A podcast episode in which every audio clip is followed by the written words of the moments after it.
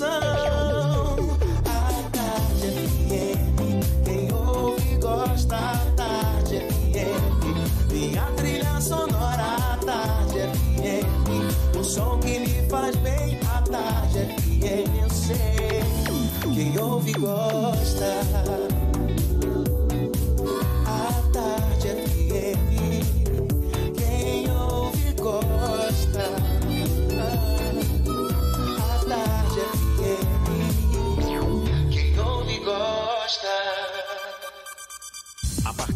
Agora, na Tarde FM, Isso é Bahia. Um papo claro e objetivo sobre os principais acontecimentos do dia. Um programa com a marca do Grupo A Tarde de Comunicação e do Bahia Notícias. Para botar tempero no começo da sua manhã. Isso é Bahia. Isso é Bahia. Apresentação: Jefferson Beltrão e Fernando Duarte. Isso é Bahia. Oferecimento. Festival Grandes Marcas Ferreira Costa. São grandes marcas e grandes ofertas. Maratona de ofertas Auto Sar de Veículos. Corra para o Shopping Bela Vista e aproveite. Que maravilha! Salve, salve! Bom dia! Seja bem-vindo, seja bem-vinda! Estamos começando mais um Isso é Bahia. E vamos aos assuntos que são destaque nesta sexta-feira, 13 de março de 2020. Comemoração do aniversário de Salvador vai ser cancelada por causa do novo coronavírus. O anúncio oficial deve ser feito hoje. Secretaria Estadual da Saúde recomenda o cancelamento também da micareta de feira. Segundo a CESAB, o pico do novo coronavírus deve ocorrer em maio na Bahia. O estado tem hoje mais de 200 casos suspeitos da doença. Visita da ministra Damares Alves a Salvador é cancelada depois de colega testar positivo para Covid-19. Resultado do exame de Bolsonaro para coronavírus sai nesta sexta-feira. Preso suspeito de participar da morte de soldado no bairro do Cabula, em Salvador. Capital teve mais de 140 assaltos a ônibus em janeiro deste ano. O número é maior que a média mensal do ano passado. Artistas realizam hoje ato pela paz e contra a tortura da população negra em Salvador.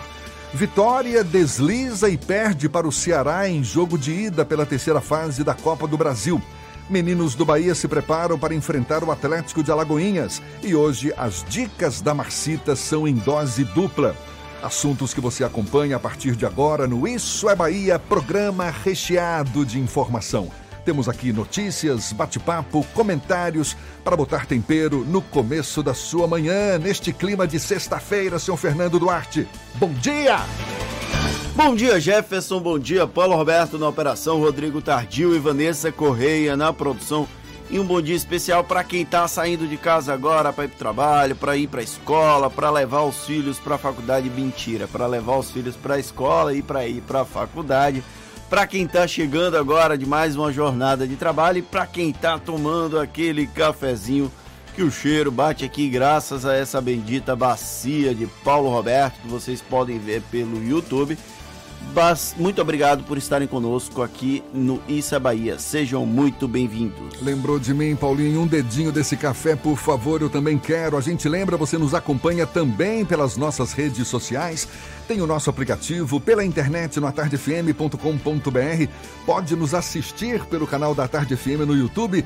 Olha nós aqui também, se preferir, pelo Portal à Tarde e, claro, participar e enviar suas mensagens pelos nossos canais de comunicação, Fernando. Pelo WhatsApp no 71993111010 e também pelo YouTube.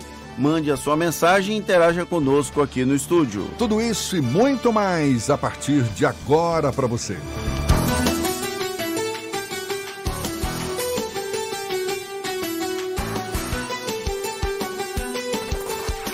É Bahia.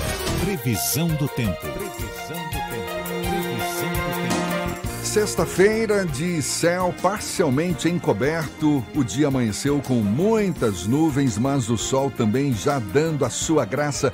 A temperatura neste momento 26 graus. Ives Macedo é quem tem as informações da previsão para o restante do dia. Seja bem-vindo, Ives. Jefferson, muito bom dia para você e para todo mundo ligado no Isso é Bahia. Hoje, sexta-feira 13, hein? Mas com certeza, Jefferson, vai dar tudo certo pra gente. No tempo também. Em Salvador, o tempo deve ficar com nuvens, mas o sol aparece com muito mais intensidade nos, do que nos últimos dias. Previsão de sol para esta sexta-feira. Os termômetros marcam 26 graus a mínima e 29 a temperatura máxima. Indo agora para a região metropolitana, em Simões Filho e São Sebastião do Passé, a previsão é bem parecida. Muitas nuvens agora de manhã e sol com mais intensidade no período da tarde, mínima de 24 e máxima de 32 graus. Já conhece o Tena Lady Disquit Mini Plus, o absorvente para incontinência com abas da Tena, que absorve duas vezes mais do que absorventes menstruais. Uma novidade Tena feita para sua total descrição. Já já a gente pega o nosso carro verdinho da Tarde FM e fala da previsão do tempo para o interior do estado. Eu volto já, Jefferson. Valeu, Ives. Agora 7 e 6 na Tarde FM. Isso é Bahia. O presidente Jair Bolsonaro apareceu de máscara durante a live que fez na noite desta quinta-feira em suas redes sociais. Ao lado do ministro da Saúde, Luiz Henrique Mandetta, Bolsonaro lembrou que agora faz parte do grupo de risco para o novo coronavírus e não descartou estar infectado. A ideia de que Bolsonaro se tornou personagem da própria fantasia é tema do comentário político de Fernando Duarte. Isso é Bahia. Política. A Tarde FM. O presidente Jair Bolsonaro se tornou personagem da própria fantasia. Na noite de ontem, durante a já tradicional live para seguidores nas redes sociais, Bolsonaro apareceu usando uma máscara durante a conversa com o ministro da Saúde, Luiz Henrique Mandetta. A preocupação é justificada. O presidente teve contato direto com o chefe da Secretaria de Comunicação, Fábio Van Garten, com um diagnóstico positivo para a Covid-19 dois dias depois de tratar a expansão do novo coronavírus como uma fantasia, Bolsonaro se tornou vítima do próprio discurso. O morador do Palácio da Alvorada deve ficar isolado por lá. A medida é um lampejo de sensatez, talvez pelo entorno do presidente ter um compromisso maior com a realidade do que Bolsonaro, enquanto ele insistia na tese de que a quase pandemia era um excesso da imprensa, o Ministério da Saúde iniciou um plano de contenção para a doença. Nada extraordinário, mas foi o mínimo de esforço para que a Covid não se torne no Brasil a ameaça que está sendo em outros países. Ainda não dá para medir o resultado, mas não dá para negar que tem havido preocupação nesse sentido. Outro lampejo de sensatez foi a desrecomendação para que os ativistas pró-governo não participem da manifestação programada para o próximo domingo, dia 15 de março. Depois de convocar os bolsonaristas, apelidados de patriotas, para essa mobilização, dizer que nunca convocou e convocar novamente, Bolsonaro admitiu que há um risco iminente com a aglomeração de pessoas e sugeriu que houvesse a suspensão dos atos. A tirar pela lógica bolsonariana, o pedido foi bem a contragosto, mas é um bom começo para quem precisa alimentar constantemente a retórica belicosa de vítima para manter o domínio sobre os seguidores. O alerta ligado com o teste positivo de Fábio Van Garten serve para todos os frequentadores do Palácio Planalto. Isso inclui outras figuras de expressão do governo, como o ministro de Segurança Interna Institucional Augusto Heleno. Além de Bolsonaro, parece que a fantasia do novo coronavírus pode ter também outros personagens dessa caricatura que se tornou o Brasil ao longo dos últimos meses e anos. Esse é o problema de ficar alimentando ficção ao invés da realidade. Uma hora, esses dois mundos se misturam e já não conseguiremos identificar com facilidade o que é real e o que é o mundo em que vive o presidente da República. É, esse novo coronavírus, por mais que haja recomendações e mais recomendações para que não, não resulte em pânico, tá tomando uma dimensão cada vez maior. Você vê aí eventos sendo cancelados, tudo mudando, não é? Eventos aqui na Bahia, no Brasil, mundo afora, restrições cada vez mais rígidas impostas por determinados países. E o que se comenta é que a situação deve piorar, pelo Sim. menos pelos próximos dias. Ontem foi divulgado um comunicado da, do Conselho Internacional de Aeroportos da América Latina e Caribe, um comunicado exatamente sobre o impacto dessa Covid-19 sobre a aviação. E afirmando que todas as ações que vêm sendo colocadas em prática, como por exemplo essas restrições de viagens impostas pelos Estados Unidos, a proibição de entrada de passageiros de diversos lugares do mundo, que tudo isso vai gerar um nível sem precedentes de cancelamento de voos e que vai afetar os passageiros, as companhias aéreas, os aeroportos, com consequências nunca vistas antes. Esse comunicado diz que os aeroportos, que são parceiros-chave da aviação, vão ser fortemente afetados com o volume de voos reduzido e menores receitas. São passageiros adiando viagens, eventos sendo cancelados, como a gente já vem destacando aqui. O próprio aniversário de Salvador já está ameaçado, micareta de feira também, as empresas reduzindo suas atividades normais, tudo com consequências sociais e econômicas que devem ser sentidas ainda mais fortemente no segundo semestre de 2020, segundo esse comunicado. Ou seja, sinais de que o cenário deve piorar ainda mais. O secretário de Saúde aqui do estado, o Fábio Vilas Boas, disse que ah, o grande pico do coronavírus aqui na Bahia deve ser no final de maio e início de junho. E é justamente o período de início do inverno aqui na Bahia, né? Se é que nós podemos falar que tem inverno nessa cidade, nesse estado. Mas ainda assim é extremamente preocupante esse, essas informações. O, a CESAB recomendou que a micareta de feira fosse adiada, então as aglomerações começam a ser questionadas. A Europa vive essa crise, a Itália vive um momento sem precedentes. A Argentina cancelou voos, a chegada de voos de países como da Europa, da China e também dos Estados Unidos, salvo me engano. Então, a situação no mundo é extremamente delicada e fica o nosso alerta. Por favor, lavem as mãos, lavemos as mãos, lavar as mãos até o pulso, inclusive, não é só aquela lavada de mão. Teve até uma polêmica essa semana porque o ator Hélio de la Penha, aquele humorista, ele tem 60 anos e ele publicou que aos 60 anos ele aprendeu a lavar as mãos, porque ele, segundo ele, ele não sabia lavar as mãos até lidar com o coronavírus e ele viu na televisão como é que lava as mãos corretamente. E as pessoas começaram a atacar ele, como é que você tem 60 anos e não sabe lavar a mão? É, ele respondeu: é, tem gente que não sabe fazer outras coisas aos 60. Pelo menos eu ainda tenho condição de aprender a lavar as mãos aos 60 anos. Ontem também teve uma, uma reunião científica no INCOR, que é o Instituto do Coração lá em São Paulo. Até circulou um áudio a respeito dessa reunião e o infectologista Davi Wip, que é o coordenador do Centro de Contingenciamento do Novo Coronavírus em São Paulo, ele teria afirmado que a partir de agora os casos vão explodir no Brasil com projeção só na Grande São Paulo de até 45 mil infectados nos próximos quatro meses. Isso na pior projeção. E que os idosos são os que merecem maior atenção. Isso, inclusive, a gente já vem falando aqui no Isso é Bahia. E mais, que vão ser necessários, nesse pior cenário na Grande São Paulo, de 10 a 11 mil leitos de UTI, o que não existe hoje na Grande São Paulo. Essa informação foi divulgada no áudio do, do médico Fábio Jatene, um áudio que viralizou na internet e que depois foi confirmado pelo Davi Wip, mas deixando claro que são dados projetados para o pior cenário e que com planejamento isso pode ser evitado.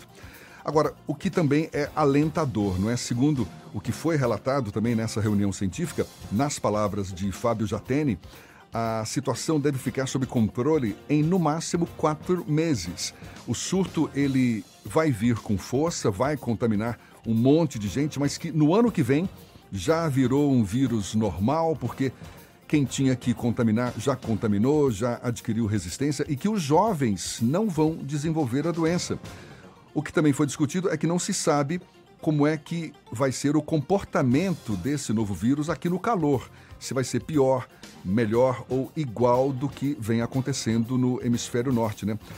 Isso porque também ainda não tem nenhuma evidência científica de que vai ser diferente. Afinal, é uma doença que, por enquanto, está mais no hemisfério norte, está começando a vir para cá, hemisfério sul, ainda sem que saibamos como vai se comportar por aqui.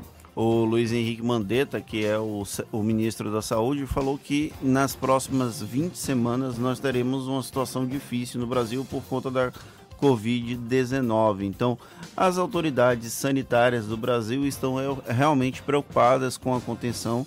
Temos que esperar um pouco para ver como o vírus vai se comportar em território nacional. Você que estava querendo curtir a micareta de feira, senhor Fernando, vai ter que adiar para o ano que vem, viu? Agora são 7h15 na Tarde FM.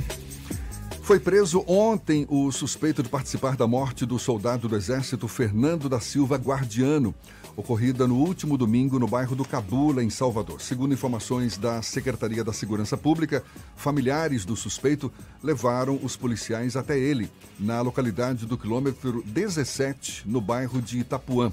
O delegado do caso, Odair Carneiro, disse que o homem contou à polícia que ele confundiu as vítimas com membros de uma facção rival. Outro envolvido no crime morreu em um confronto com policiais militares no domingo, segundo a polícia. Ainda de acordo com a Secretaria da Segurança Pública, um adolescente também é apontado como suspeito de participação nesta ação criminosa. E Salvador registrou 145 assaltos a ônibus de transporte público em janeiro deste ano, segundo informações do Sindicato dos Rodoviários. Ainda de acordo com o sindicato, o número é maior do que a média mensal registrada no ano passado, quando cerca de 137 casos foram registrados por mês. A linha que mais sofreu com assaltos em janeiro deste ano foi a Boca da Mata Pituba. Conforme o Sindicato dos Rodoviários, a linha foi alvo dos criminosos 12 vezes. Em nota, a Polícia Militar informou que realiza frequentes abordagens nos pontos de ônibus dos dois bairros. A Tarde FM 717.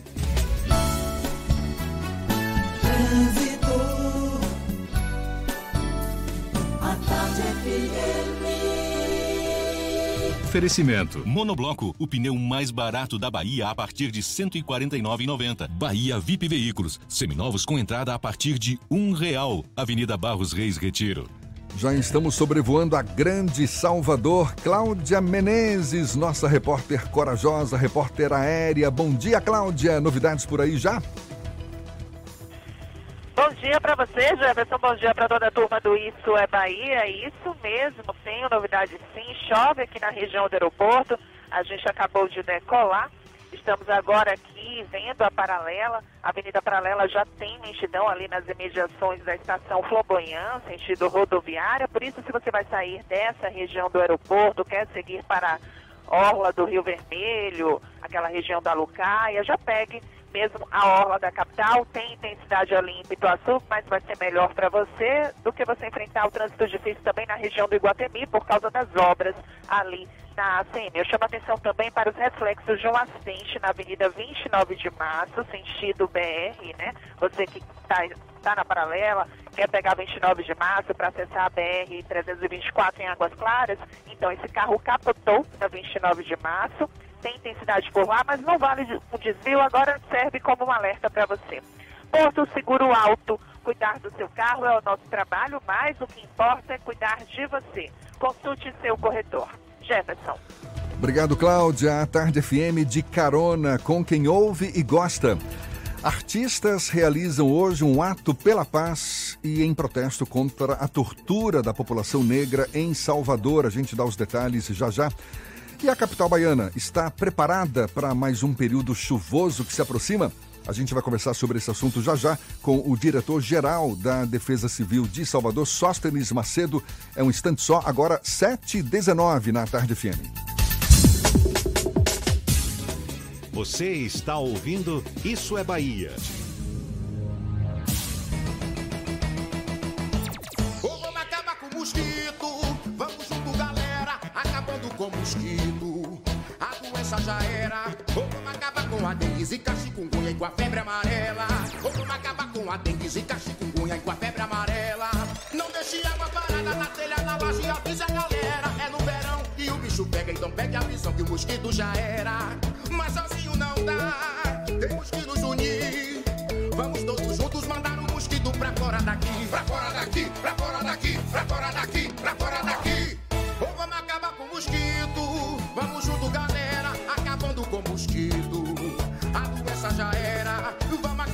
a dengue, zika, chikungunya e com a febre amarela. Ou vamos acabar com a dengue, zika, chikungunya e com a febre amarela. Fora daqui! Vamos acabar com o mosquito. É no verão que o bicho pega. Governo do estado, Bahia, aqui é trabalho. Quer comprar um Toyota? Vem pra Terra Forte. A hora é agora e a taxa é zero. Última oportunidade para garantir seu Toyota antes do aumento nas concessionárias. E ainda, taxa zero para o novo Corolla GLI, Etios e Ares 2020 aqui na Terra Forte. Isso mesmo, taxa zero. Se preferir um seminovo revisado e com garantia, a Terra Forte faz a melhor avaliação do seu carro. Tem lote exclusivo com preço de custo e taxas a partir de 079. Consulte condições. Vem pra Terra Forte. Paralela Magalhães Neto e Lauro de Freitas. No trânsito decidido a vida. Cada canto que eu passo, em toda a Bahia se vê a força do G de gente que faz o baiano crescer. Aqui é trabalho, aqui é trabalho de noite e de dia. Aqui é trabalho, aqui é trabalho, meu nome é Bahia. Sou baiano, sou Nordeste, terra mãe minha nação. Onde tem o G de gente, tem também G de gestão. Aqui é trabalho, é tamanho G como nunca se viu. Aqui é trabalho, é o melhor governo do Brasil. Aqui é trabalho, é tamanho G como nunca se viu. Aqui é trabalho, é o melhor governo do Brasil. Fez metrô, vem aí VLT. Fez Hospital da Mulher e Couto Maia e tá terminando o Hospital Metropolitano. Ixi, é o melhor governo do Brasil. Governo do Estado, Bahia, aqui é trabalho. Monobloco, o pneu mais barato da Bahia. 0800 111 70 80 e a hora A certa. tarde FM 7 e 22. Você sabia que na Monobloco os pneus velhos deixados pelos clientes podem virar chachim, cadeira e até asfalto? E que a Monobloco apoia o esporte amador e a cultura? E que também na Monobloco uma parte do lucro do serviço do seu carro você pode direcionar para algumas instituições beneficentes? Não sabia? Então se ligue. Monobloco faz tudo de mecânica e tem o pneu mais barato da Bahia. Água de Meninos, Lauro de Freitas e Abrantes. 0800 111 7080. Voltamos a apresentar Isso é Bahia. Um papo claro e objetivo sobre os acontecimentos mais importantes do dia.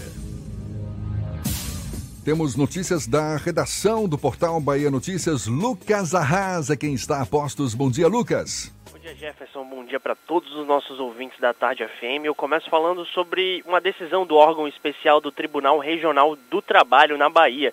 Ele estabeleceu novas regras para, que, para o pagamento de diárias para juízes convocados para atuar em varas no interior.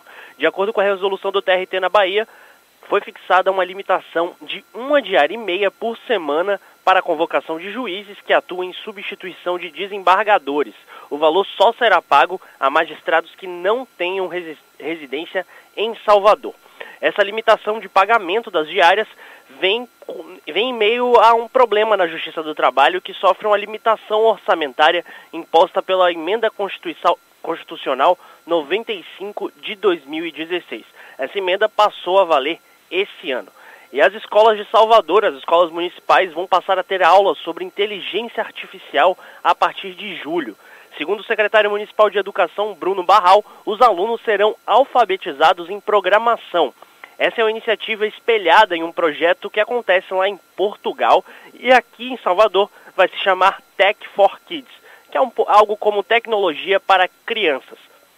O projeto tem funcionado de modo piloto até então e tem sido testado em 5 mil alunos da rede municipal de ensino. Eu sou Lucas Arraes, falo diretamente da redação do Bahia Notícias para o programa Isso é Bahia, com vocês do estúdio. Valeu, Lucas. Agora 7 e 24 Pois é, o período de chuva na Grande Salvador tá batendo aí na nossa porta. Agora mesmo em março o tempo já tem se mostrado instável. Isso ocorreu com mais intensidade na semana passada. Essa semana também, já em alguns dias, o céu resolveu ficar mais nublado, mais chuvoso.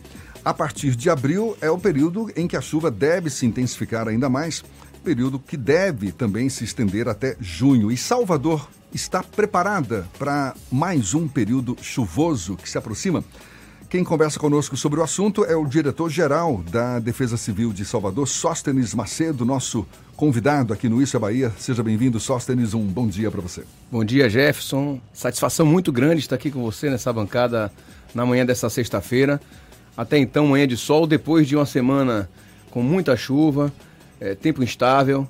É até o período dela mesmo, que a gente sempre brinca na Codesal. Chegou o período da chuva e a cidade vem se preparando para isso. Semana Sobretudo, passada, semana passada foi de sexta para sábado, sexta né? para sábado, como nossas equipes do Centro de Monitoramento e Alerta da Defesa Civil, o CEMADEC, composto por meteorologistas, engenheiros ambientais e demais técnicos, já apontavam desde o início da semana, seria o dia da chegada aí desse sistema que atuaria na nossa capital.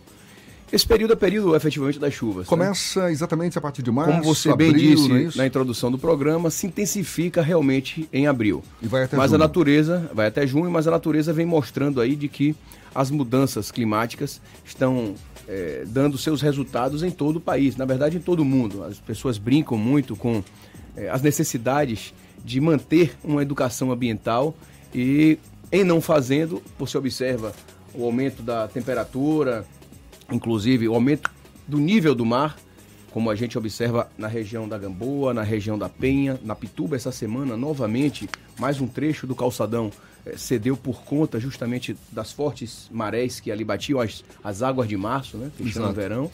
E assim, tivemos uma pancada muito violenta de cerca de 160 a 170 milímetros em apenas 12 horas, o que equivale aí, Jefferson, a mais do que está previsto para todo o mês de março, na média histórica. Essa média histórica ela é computada, ela é construída em cima de eh, os estudos feitos nos últimos 30 anos.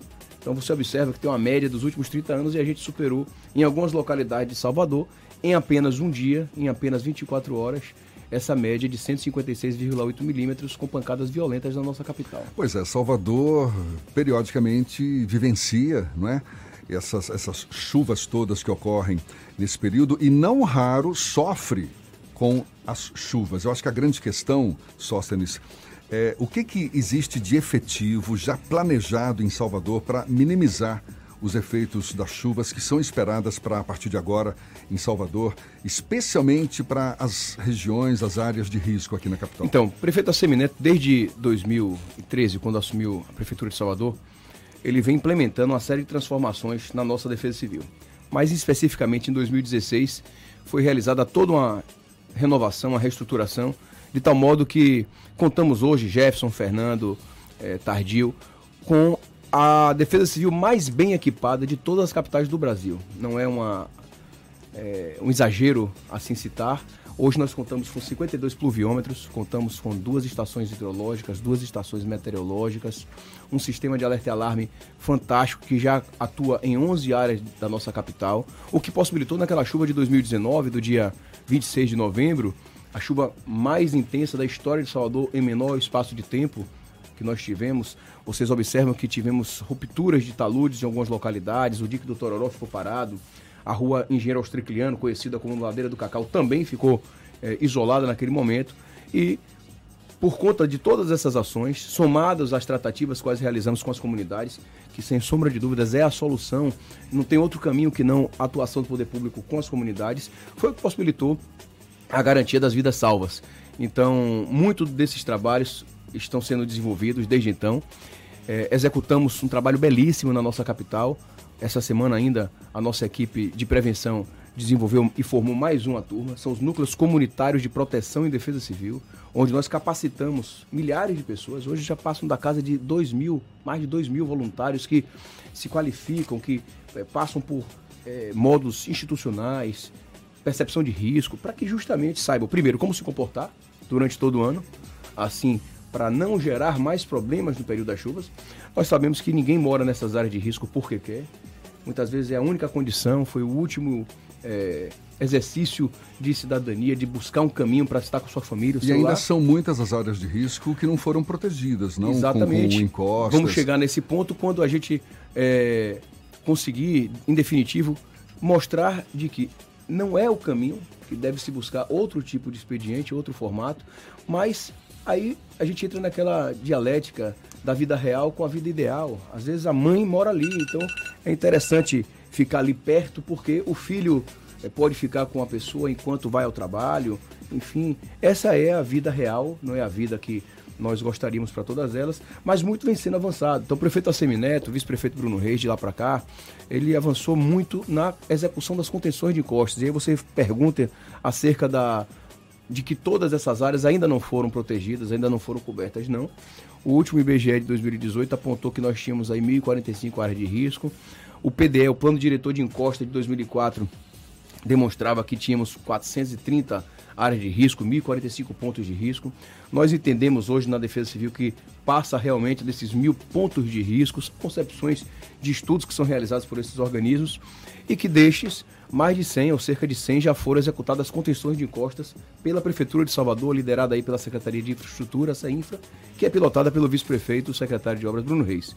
Por nossa vez, na Codesal, já aplicamos hoje em curso, Fernando, são 195 geomantas, que não é uma contenção, é uma proteção, mas é um instituto novo, revolucionário, que veio para ficar, visto que a, além da questão orçamentária, além do baixo valor. É uma intervenção relação, mais barata, né? Mais barata em relação à, à contenção. Nós também temos uma velocidade maior de aplicação. Então, de 2016 para cá, quando o prefeito Assemineto encaminhou os nossos técnicos para vistoriar outras regiões do país e aí buscou essa, essa novidade em Recife, buscou essa novidade em cidades capixabas e identificou de que tinha é, um resultado positivo, trouxe para Salvador, isso foi testado, foi comprovado de que dava certo. Mais barato e de menor durabilidade, não? Perceba, é, aí é uma perspectiva de é, concepção. Você observa de que a contenção da encosta, ela, como é dita popularmente, ela é definitiva. Muito embora precise de manutenção. Assim como a geomanta. A geomanta ela tem como garantia mínima, porque a garantia de, desse tipo de intervenção é de 5 anos, mas ela pode durar 10, 15 anos se bem mantidas. Eu assumi a Codesal em 2017 e quando assumi tinham 72 geomantas instaladas. Me recordo que eu fui em todas elas vistoriar, ou seja, já tinha aí um ano e pouco de é, instalação. Hoje, 2020, já com 3, 4 anos em alguns desses casos, eu faço vistorias anualmente para saber qual a condição desses equipamentos. Aquelas que porventura alguém passou por cima, pisou, é, criou algum tipo de fissura, nós encaminhamos para a empresa para que ela faça é, não recuperação, mas a manutenção, porque ainda não tem estágio de recuperação. E com isso a gente garante de que nesses períodos de chuvas essas famílias, essas pessoas possam dormir em paz. O prefeito da Seminete inaugurou tem um mês um aqui na Avenida Argos, ali próximo ao Pau Miúdo. No dia que teve a grande chuva, antes do carnaval. Me lembro que nós sabíamos que ia chover, informei a ele. E estava previsto para chover naquela manhã, então cerca de 10 da manhã, e a nossa inauguração foi às 9. E na conversa que ele teve com os moradores, é algo que realmente nos toca, porque um dos moradores que ficava ao fundo de uma sorveteria, de uma fábrica de picolés, ele dizia: A última chuva que teve aqui, prefeito, escorregou terra de tal modo que encheu três caçambas você observa que três caçambas em cima de uma casa, com moradores ali dentro, pode ser a perda de uma vida. E com isso, é mais um instituto, é mais uma vertente, mais uma forma de atuar da nossa defesa civil para proteger vidas. Fernando. Ainda assim, é, por mais que tenham avanços, a cidade de Salvador ainda não conta com um plano municipal de encostas. Eu queria saber em que pé anda o desenvolvimento desse plano e colocar no papel a Perdão. execução disso. Preciso Eu vou fazer pedir, um... vou pedir Mas para é a porque a resposta vai segurar. ficar Tá para depois no do ar. intervalo. Tá É, Você a gosta de provocar, né, Fernando? É o meu papel. É o diretor-geral da Defesa Civil de Salvador, Sóstenes Macedo, conversando conosco aqui no Issa Bahia. A gente volta já já com esse papo 27 para as 8 agora na Tarde FM.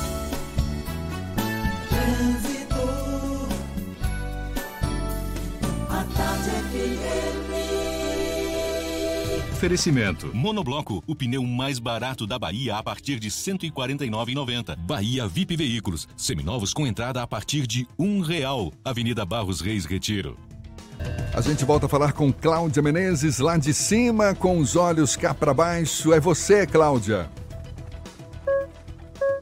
Oi, Jefferson, tu me ouve agora, né? Sim, Tive sim. uma quedinha. Isso, teve uma queda aqui de sinal, mas já tô aqui. Agora a orla aqui está mais carregada, viu? Desde Itapuã até a boca do rio, sentido Pituba. Por isso, se você vai sair da região do aeroporto, quer chegar na região do Iguatemi, já pega a paralela. Inclusive, a paralela melhorou muito o trânsito, viu? No sentido rodoviário, nesse momento, só tem alguns trechos aí de intensidade. A partir do dia 17 de março, Salvador e região contam com mais uma loja Camicado. Tudo para cozinhar, servir e decorar no Parque Shopping Bahia. Camicado, casa com seu estilo. É com você, Jefferson. Valeu, Cláudia. A Tarde FM de carona com quem ouve e gosta. É, o Vitória escorregou, perdeu para o Ceará no jogo de ida pela terceira fase da Copa do Brasil. Os detalhes você acompanha ainda nesta edição e também os meninos do Bahia que se preparam para enfrentar o Atlético de Alagoinhas. A gente volta já já, 25 para as 8 na Tarde FM. Você está ouvindo Isso é Bahia. Mega Feirão Gaulesa. Neste sábado você vai comprar o novo SUV Citroën C4 Cactus Automático 2020 a partir de 74.490 e mais Citroën C4 Lounge com bônus de 12 mil reais na avaliação do seu usado. Citroën Aircross Live 2020 a partir de 66.590 só neste sábado na Gaulesa em frente ao Shopping da Bahia. No trânsito dê sentido à vida. Citroën. Em cada canto que eu passo, em toda a Bahia se vê a força do G de gente que faz o baiano crescer. Aqui é trabalho, aqui é trabalho de noite e de dia.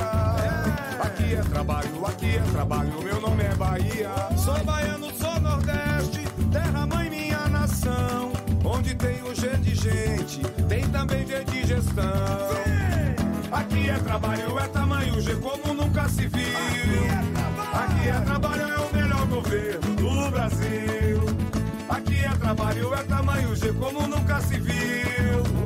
Aqui é trabalho, é o melhor governo do Brasil. Fez metrô, vem aí VLT. Fez Hospital da Mulher e Couto Maia e tá terminando o Hospital Metropolitano. Ixi, é o melhor governo do Brasil. Governo do Estado, Bahia, aqui é trabalho. Você sabia que na Monobloco toda a energia elétrica utilizada para consertar o seu carro é captada de placas solares? E que o óleo trocado do seu carro vai para reciclagem para ser refinado novamente? E que na Monobloco os pneus velhos deixados pelos clientes podem virar chachim, cadeira e até asfalto? Não sabia? Então se ligue. Monobloco faz tudo de mecânica e tem o pneu mais barato da Bahia. Água de Meninos, Lauro de Freitas e Abrantes. 0800 111 7080. Atenção! Você que estava aguardando uma oportunidade para comprar ou trocar de carro, a hora chegou! Operação Estoque Zero Bahia VIP Veículos. Descontos de até 5 mil reais. Diga como quer pagar. Financiamento com entrada a partir de um real ou taxas a partir de 0,59% ao mês. Avaliação VIP do seu usado na troca. Bahia VIP Veículos, Avenida Barros Reis Retiro. Fone 3045 5999. Consulte condições na concessionária. No trânsito, a vida vem primeiro. Central Papelaria. Os melhores preços e a maior variedade em material escolar e escritório da Bahia. E a hora certa. A Tarde FM, 22 para as 8. 3369 mil. Central Papelaria, variedade assim você nunca viu. 3369 mil, é só ligar. 3369 mil. Central Papelaria, você encontra tudo em material escolar. Tudo pro seu escritório, variedade fácil de estacionar. 3369 Ligue 3369 mil, a maior variedade em material escolar e de escritório. Central Papelaria Lauro de Freitas. 3369 mil. Voltamos a apresentar Isso é Bahia. Um papo claro e objetivo sobre os acontecimentos mais importantes do dia. Agora, 21 para as 8 e temos notícias também da redação do Portal à Tarde com Thaís Seixas. É você, Thaís. Jefferson, bom dia, bom dia Fernando e para os nossos ouvintes que sintonizam aqui na Tarde FM. Termina hoje a campanha de vacinação contra o sarampo voltada para crianças e jovens com idade entre 5 e 19 anos. Segundo o Ministério da Saúde, até o início do mês foram vacinadas 28.783 pessoas desse público-alvo. Outras 99 mil já haviam sido imunizadas entre janeiro e o início da campanha. Mais duas etapas de mobilização vão ser realizadas ainda este ano. A próxima está prevista para o período de junho a agosto e é destinada ao público de 20 a 29 anos. Já a partir de agosto, a ação será voltada para a população de 30 a 59 anos. Somente no ano passado, o Brasil registrou 18.200 casos de sarampo em mais de 500 municípios. E está cancelado o Grande Prêmio da Austrália de Fórmula 1, que seria realizado neste fim de semana em função da pandemia do coronavírus. O evento iria marcar o início do Campeonato Mundial de Fórmula 1 em 2020. A medida foi tomada após reuniões com as equipes, organizadores e a Federação Internacional de Automobilismo e foi divulgada na noite de ontem. O anúncio foi feito depois que a McLaren divulgou que não iria participar da corrida porque um membro da equipe foi diagnosticado com coronavírus. A segunda etapa do Mundial, marcada para o dia 22 de março no Bahrein, vai ocorrer sem público. Já o GP da China, que seria realizado no dia 19 de abril, foi adiado para a data ser divulgada. Essas e outras notícias estão aqui no portal atardeatarde.com.br. É com você, Jefferson. Obrigado, Thaís. Obrigado. A gente está aqui com o diretor-geral da Codesal, a Defesa Civil de Salvador, Sóstenes Macedo conversando sobre como Salvador se prepara para mais um período chuvoso que se aproxima. Ficou uma provocação, uma pergunta no ar, Fernando. Eu perguntei sobre o plano de encostas do município de Salvador, que nos bastidores ele disse que a última atualização foi em 2004, mas me parece que não é tão necessário, é isso mesmo? Perceba, primeiro fazer aqui uma ressalva. É, minha mãe mandou agora um abraço aqui pela mensagem do WhatsApp para Jefferson aqui no programa, então eu faço questão de registrar publicamente. É uma parceira minha que me norteou boa parte, se não por que dizer toda a parte da minha vida aí. Como é que chama é, sua mãe? Simone Nadier. Dona Simone, um beijo. Muito obrigado pela companhia, pela audiência. Um Falando aqui dessa voz maravilhosa, o Jefferson, obrigado. que já foi meu professor, inclusive quando eu fiz o curso de radialismo, tive essa oportunidade de beber da fonte e aqui hoje na bancada nesse programa. Então, realmente é um motivo de maior felicidade ainda. Muito Mas obrigado. voltando à provocação do Fernando, Fernando que sempre gosta de provocar aqui nos teclados ou com a caneta. Realmente, Fernando, nós temos o plano diretor de encostas de 2004, que foi um instrumento utilizado por muito tempo como é, o norteador das ações da Defesa Civil, inclusive na busca de recursos para se executar contenções de encostas. Ocorre de que a nossa vida e a cidade é muito dinâmica. De lá para cá, nós temos outros institutos utilizados. Nós utilizamos muito a nossa base de dados do SGDC, o Sistema de Gestão da Defesa Civil que é um sistema que funciona muito bem dentro da estrutura da nossa Codesal. Nós com ele conseguimos enxergar dia a dia o que é que acontece na cidade através das solicitações feitas pela população pelo número 99. Então, conseguimos observar as coincidências, as repetições, os pedidos reiterados ano a ano, em cada ponto, se alagamento, se é contenção de encosta. Agora, por exemplo, no intervalo, Tardio questionava aqui, perguntava se tinha conhecimento de uma árvore que tinha caído na Luz Eduardo. Imediatamente já mostrei ele a foto da árvore caída e das equipes da Secretaria Municipal de Manutenção, a SEMAN, já executando lá o serviço de erradicação e retirada desse vegetal. Secretaria essa liderada pelo querido amigo Virgílio Daltro e que tem como diretores parceiros o Ian Mariani, que trata dessa parte das árvores, e o Luciano Santos, que estava comigo ontem conversando e debatendo sobre a Operação Chuva. E aí, voltando para a Operação Chuva, a gente é, trata disso com muita tranquilidade, com a serenidade que o caso requer, muito embora tenhamos muita atenção, porque é realmente o período mais é, denso dos trabalhos da Codesal. A Codesal trabalha o ano inteiro, Jefferson. A Codesal ela faz, como eu estava te explicando no primeiro bloco, a, con a confecção, na constituição dos nossos núcleos comunitários de proteção e defesa civil, que, volto a dizer, talvez seja a, a ferramenta de maior sucesso dentro da relação dentro com as comunidades porque as pessoas passam a ter a percepção de risco, passam a enxergar qual é o real problema quando elas colocam lixo nas encostas, quando elas colocam os entulhos nas encostas, ou quando fazem plantio de vegetações inadequadas, como bananeira, que no dia a dia da vida das pessoas é algo super simples, mas não é simples quando plantadas na crista de um encosto e no período de chuvas, com suas raízes absorvendo aquela grande quantidade de água, elas começam a tomar um peso maior e rompem o talude, fazendo com que ele escorregue e muitas vezes levando casas e vidas. Sóstenes, tem simulados de evacuação em áreas de risco, não é Esse isso? é mais um instituto. É, qual, qual, é a periodicidade desses simulados fazemos, e quais os próximos que Fazemos durante aí? todos os anos, tá? Desde que instalados o nosso sistema de alerta alarme, realizamos um fantástico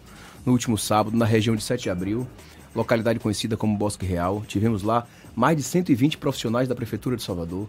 E aí, para é, eu não faltar com nenhum deles. Vou tentar elencar aqui os nossos parceiros cotidianos. A sempre liderado pela secretária Ana Paula Matos, que lá estava presente também conosco.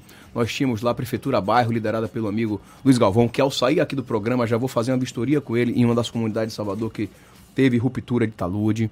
Tivemos também a turma da Guarda Civil Municipal, é, com o contato cotidiano do meu amigo Maurício Lima e Alisson. São simulados com a participação da dos população. moradores? Como é que se dá isso? Transalvador, Guarda Municipal, Saúde. Isso tudo é feito para mostrarmos. Primeiro, fazemos uma tratativa com a comunidade. Tem algum já previsto Discutimos, agora? temos vários agora previstos. Para quando? Esse sábado já temos um agora na região da Vila Picasso e da Baixa do Fiscal, conhecido ali também como Voluntários da Pátria. Esse último que tivemos, é como a gente fala, é o grandão, porque quando nós temos o primeiro em uma comunidade, porque ele aconteceu depois da instalação do sistema de alerta e alarme, nós temos uma musculatura maior, porque contamos com o Corpo de Bombeiros, contamos com Coelba, com Embasa, com Polícia Militar, Guarda Civil Municipal, todo mundo, porque na hora do problema real, todos têm que saber o que fazer sem muita conversa, de forma protocolar. Então são constituídos protocolos para que no acionamento da sirene todos já saibam o que fazer, inclusive e sobretudo os moradores que já têm as suas casas ali identificadas. E o que, que se faz na hora do, Ele da sai, sirene? Ah. a sirene ela é acionada, nós informamos através de um SMS antes do acionamento da sirene. A sirene quando chega no SMS nível pra de quem? para esses moradores dessas localidades. Todos eles para estão cadastrados? Todos eles dessas localidades. Porque como é que funciona? Nós temos etapas. Primeiro nós realizamos um mapa de risco. Depois realizamos um mapa de ocupação. Constituímos em conversa a quatro mãos com aquela comunidade as rotas de fuga, porque, ora, quem mora ali é quem mais sabe o que é que deve fazer para sair da sua residência. Nessa localidade do Bosque Real, em particular, nós temos três rotas de fugas. Elas saem daquelas localidades para se afastar do risco, vão para pontos de apoio. Se já for próximo à escola pública municipal que vai recepcioná-los para fazer ali o abrigo, já vão direto. Se for distante, como é no caso do Bosque Real, nós já temos a nossa estrutura de viaturas, de carros que recepcionam essas pessoas e levam elas eh, de forma motorizada para a escola. Ao chegar na escola, elas passam por treinamentos, por palestras, fazem os cadastros com a Secretaria de Promoção Social para já deixar pré-cadastrado quem é quem que mora naquela localidade. Passam por vacinação feita pela Secretaria Municipal da Saúde, enfim, é toda uma tratativa feita para que na hora do acionamento da sirene, em modo real, não fiquemos mais procurando saber o que fazer. Então todos já vão saber o que fazer. Acionou a sirene, ele sabe qual é o primeiro movimento, sair de casa. Pegando documento, pegando coisas poucas, para que o risco não faça com que vidas sejam ceifadas, São como foi o caso agora. sirenes que já estão Nós instaladas temos hoje em Salvador? 11, Fernando. 11 sistemas de alerta e alarme funcionando em Salvador. E é uma previsão, o prefeito Assemineto deve dar ordem de serviço na próxima semana, na próxima segunda-feira.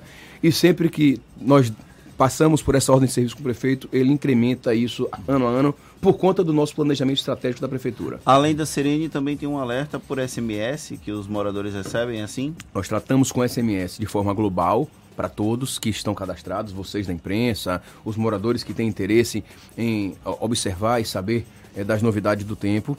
E nós temos o SMS focado para cada uma dessas comunidades, desses 11 sistemas de alerta e alarme. Então, quando do acionamento, por exemplo, nesse exercício qual fizemos, na sexta-feira, às 8 da manhã, eles receberam um SMS informando que a sirene seria acionada em modo de exercício, para não confundir com o modo real. Inclusive, o, alar o alarme, o alerta sonoro, é também informando de que é um simulado de evacuação, para não confundir as pessoas. É diferente, É é isso? diferente. Ah, às 18 horas do dia anterior também o fizemos. 8h30 informamos que às 9 horas iríamos acionar, 9 horas pontualmente acionamos. E isso é feito de forma protocolar, porque quem fica no SEMADEC, ele já tem que ter essa percepção. Até porque, para explicar vocês, para o acionamento da sirene foi feito um estudo através do IPT e da UFBA em 2016, apontando esses protocolos, visualizando e estudando o nosso solo, as características da nossa cidade. Então, quando se chega a um acumulado de 150 milímetros em até três dias, com a perspectiva de chuvas moderadas ou fortes por mais 24 horas, é momento de acionar a sirene. Só, Denis, para a gente encerrar. E os Encerrar? pontos... Já? Ah, meu amigo, tá, tudo bem, a gente vai fazer um programa só com você ainda, tenha certeza. Mas só para a gente concluir, esses pontos de alagamento, não é? Vira e mexe, chove, a cidade vira um caos, na Cidade Baixa é muito frequente. Agora, na, na semana passada, foi o que aconteceu. Sim. Como é que resolve isso? Porque não tem como escoar essa água, não, não- não se pensa nisso também? A Vamos, região- vamos acabar com esses alagamentos? Já foi feito muito isso em alguns pontos da cidade. né? Então você observa que ninguém vai sentar numa bancada dessa para dizer que bueiros entupidos com lixo. ninguém vai sentar aqui e dizer que todos os problemas foram né? resolvidos. Tem muito o que fazer, muito foi feito, muito foi feito. Então, se você pensar na, na ordem de mais de 130 milhões de contenções de encostas, mais 20 milhões de geomantas, é talvez uma das prefeituras, se não a que mais investe na perspectiva da defesa civil. Mas é uma cidade que não para de crescer. É uma cidade que não para de crescer, que tem construções irregulares, que tem imensa de lixo, que, não que- é? Enfim, isso tudo é uma realidade e tem pontos que são críticos, como é o da Cidade Baixa. Você está corretíssimo na sua fala. Então a Cidade Baixa, ela, além de tudo, Jefferson, quando o nível do mar está mais elevado, você tem um retorno. A cidade ali é toda construída numa cota muito baixa. Observe que no passado você tinha uma cidade baixa com casas ou de praia ou com terrenos, com jardins que absorviam as águas, que hoje você não observa mais isso, ela já foi toda, quase toda ela impermeabilizada, junto com uma rede de drenagem subdimensionada que já não comporta mais. Por exemplo, tem uma rua ali, a Urbano Duarte, que historicamente alagavam dois metros na rua, era surreal. Então foi feita a macrodrenagem daquela rua e foi resolvido. Mas de forma geral, você realmente precisa pensar num plano mais eh, audacioso para realizar ali uma macrodrenagem mais avançada e isso vem sendo construído a- passo a passo. Ocorre de que o alagamento ele é crônico, é problemático, é perigoso, mas o escorregamento de terra tira vidas. Então, talvez nessa seara eh, O foco o foco que nós terminamos risco, eh, né? colocamos no escorregamento de terra para que nós não tenhamos o que não vem acontecendo em Salvador, diferente do que aconteceu agora em Minas Gerais, em São Paulo, Rio de Janeiro, no Espírito Santo. Nós não não venhamos mais a perder vidas e é essa a nossa luta diária. Sóstenes, muito obrigado. Estou vendo que você, de fato, foi um bom aluno do curso de radialismo aí. viu? Se expressa muito bem. Tá vendo, Fernando? Tá com moral. Até com o Fernando, que Muito fica obrigado. apertando. Eu que agradeço a vocês, de coração. Muita, muita honra estar aqui com você nessa manhã, Jefferson. Realmente você que é um professor dos jornalistas, né? Então é muito bom estar aqui. Fernando, que é da nova geração, mas que é um craque que é, aqui na escrita, no digital, faz, faz história, já faz história, embora novo, como eu. Tardio, que fica ali é, sempre provocando a gente também, no dia a dia, na produção, a toda a equipe aqui, a Sonoplastia, a, a todos que fazem parte. E dizer que a Defesa Civil está sempre de portas abertas através do número 199 para atender a população de Salvador. E sempre deixar claro o seguinte: na perspectiva do risco, não vacile, não facilite se afaste do risco, chame a Codesal, chame a Defesa Civil, para que um profissional nosso possa fazer efetivamente a vistoria e dizer se pode continuar ali ou não. Não podendo, o município está preparado para atender socialmente a todas essas famílias. Diretor-geral da Defesa Civil da Codesal de Salvador, Sóstenes Macedo, muito obrigado mais uma vez. A gente lembra, esse bate-papo todo você pode rever no nosso canal no YouTube e também acompanhar mais uma vez pelos canais da Tarde FM no Spotify, no iTunes e no Deezer. 7h52 agora. Isso é Bahia. Economia. A Tarde FM. Bom dia, Jefferson. Bom dia, Fernando. Bom dia, queridos ouvintes da Tarde FM. Hoje, começo minha fala com um ditado popular. Não existe nada tão ruim que não possa piorar.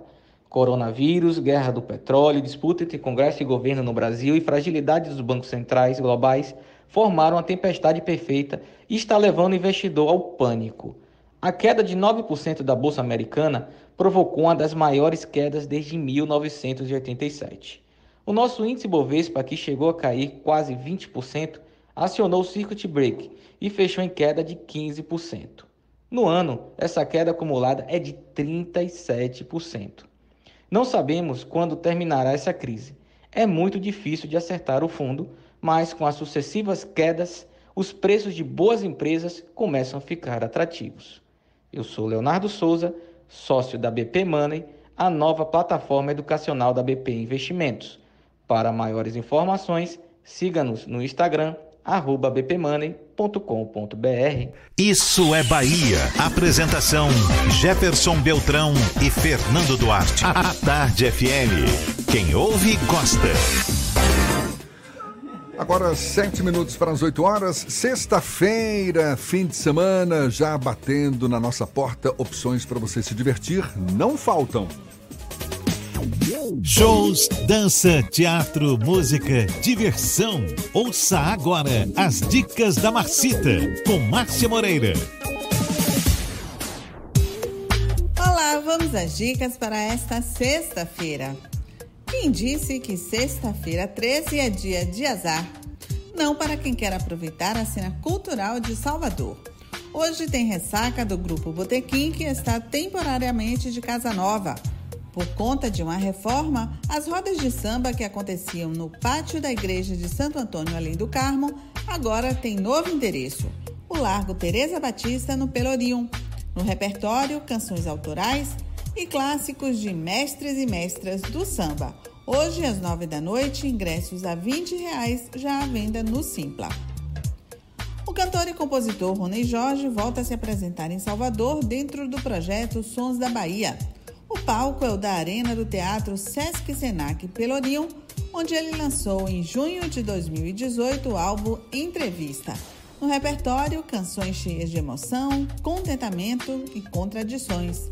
Rony Jorge se apresenta em duas quintas-feiras do mês de março, hoje e no dia 26, sempre às 8 da noite.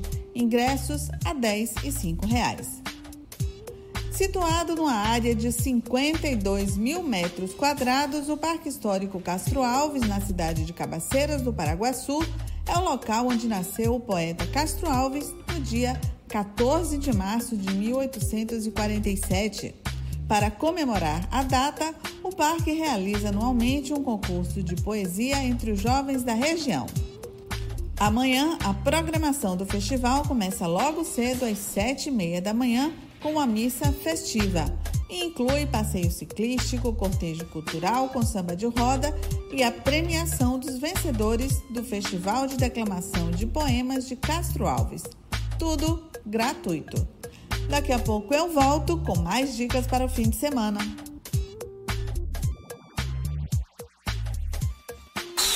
Isso é Bahia. Um ato pela paz e contra a tortura da população negra na capital baiana. A mobilização vai ocorrer hoje às três horas da tarde em frente à sede do ILEAE, aqui em Salvador. O ato, organizado por artistas independentes, se propõe a ser uma denúncia contra a tortura histórica da população negra em Salvador e um pleito às autoridades pelo direito de filmar a abordagem de qualquer segurança ou policial. O protesto vai ocorrer com a realização de intervenções artísticas utilizando linguagens do teatro, dança, música, grafite e audiovisual. E eventos foram cancelados ou adiados aqui em Salvador por causa do risco de disseminação do novo coronavírus. Entre eles estão a caminhada penitencial da Arquidiocese da capital, que seria no domingo. Além disso, três celebrações eucarísticas também foram canceladas no mesmo dia. As missas seriam realizadas no Santuário de Nossa Senhora da Conceição da Praia, matriz de Nossa Senhora das Dores e matriz da Nossa Senhora dos Mares. Eventos promovidos pelo Hospital Aliança também foram suspensos. Até ontem, a unidade não tem casos confirmados de pacientes internados por Covid-19. Ainda nesta edição, uma entrevista com a Procuradora-Geral de Justiça da Bahia, a nova Procuradora-Geral de Justiça do Estado, Norma Angélica Cavalcante. A gente agora, 7h57 na tarde FM.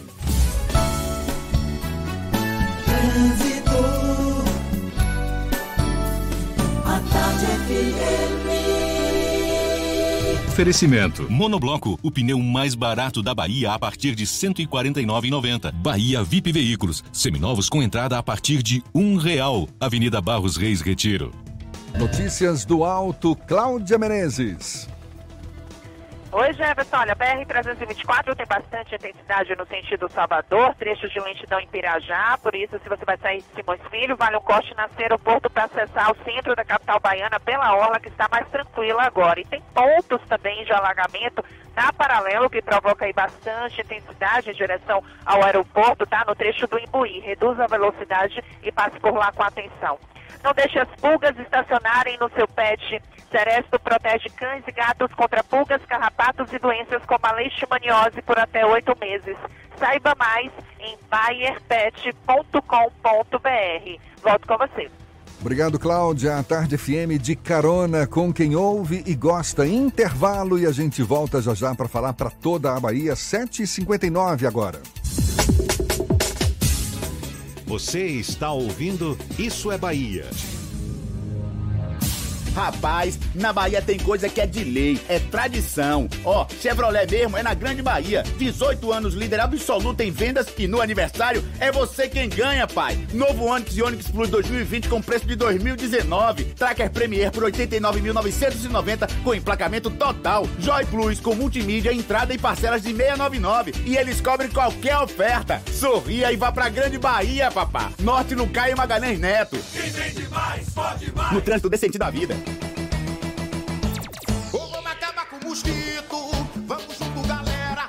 Com mosquito.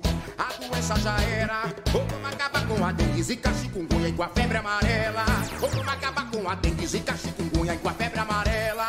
Não deixe água parada na telha, na laje, avisa a galera. É no verão e o bicho pega, então pegue a visão que o mosquito já era. Mas sozinho não dá. Temos que nos unir. Vamos todos juntos mandar o mosquito pra fora daqui. Pra fora daqui, pra fora daqui, pra fora daqui, pra fora daqui.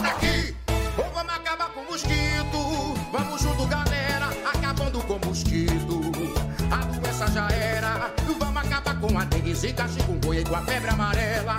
Ou vamos acabar com a dengue, zika, chikungunya e com a febre amarela. Pra fora daqui! Vamos acabar com o mosquito. É no verão que o bicho pega. Governo do estado, Bahia, aqui é trabalho. Manter suas vacinas atualizadas protege você e quem está ao seu redor, garantindo mais saúde para quem você ama. Existem vacinas para todas as idades, do bebê ao vovô. Essa é uma dica do LPC, que te convida a fazer parte do movimento pela saúde consciente, tornando o cuidado com a sua saúde mais eficaz e o sistema mais equilibrado. LPC Laboratório Vacinas. Conheça nossa unidade no Mais Empresarial em Buraquinho, 2203-9955. Agora, atenção para um alerta importante e que está preocupando a todos: o novo coronavírus. O governo do estado tem algumas dicas bem simples de higiene que podem ajudar na nossa proteção. Anota aí. Lave as mãos com frequência, evite contato com pessoas que estejam com sintomas de gripe, use lenço descartável para higiene nasal, cubra sempre o nariz e a boca ao espirrar ou tossir, evite tocar nos olhos, nariz, boca e procure manter os ambientes bem ventilados. Todo cuidado é pouco, minha gente. Então, é muito importante a, gente seguir todas essas dicas de saúde. A gente que luta contra esse coronavírus, não é não? Vamos nessa, que a prevenção é o único remédio. Governo do Estado, Bahia, aqui é trabalho.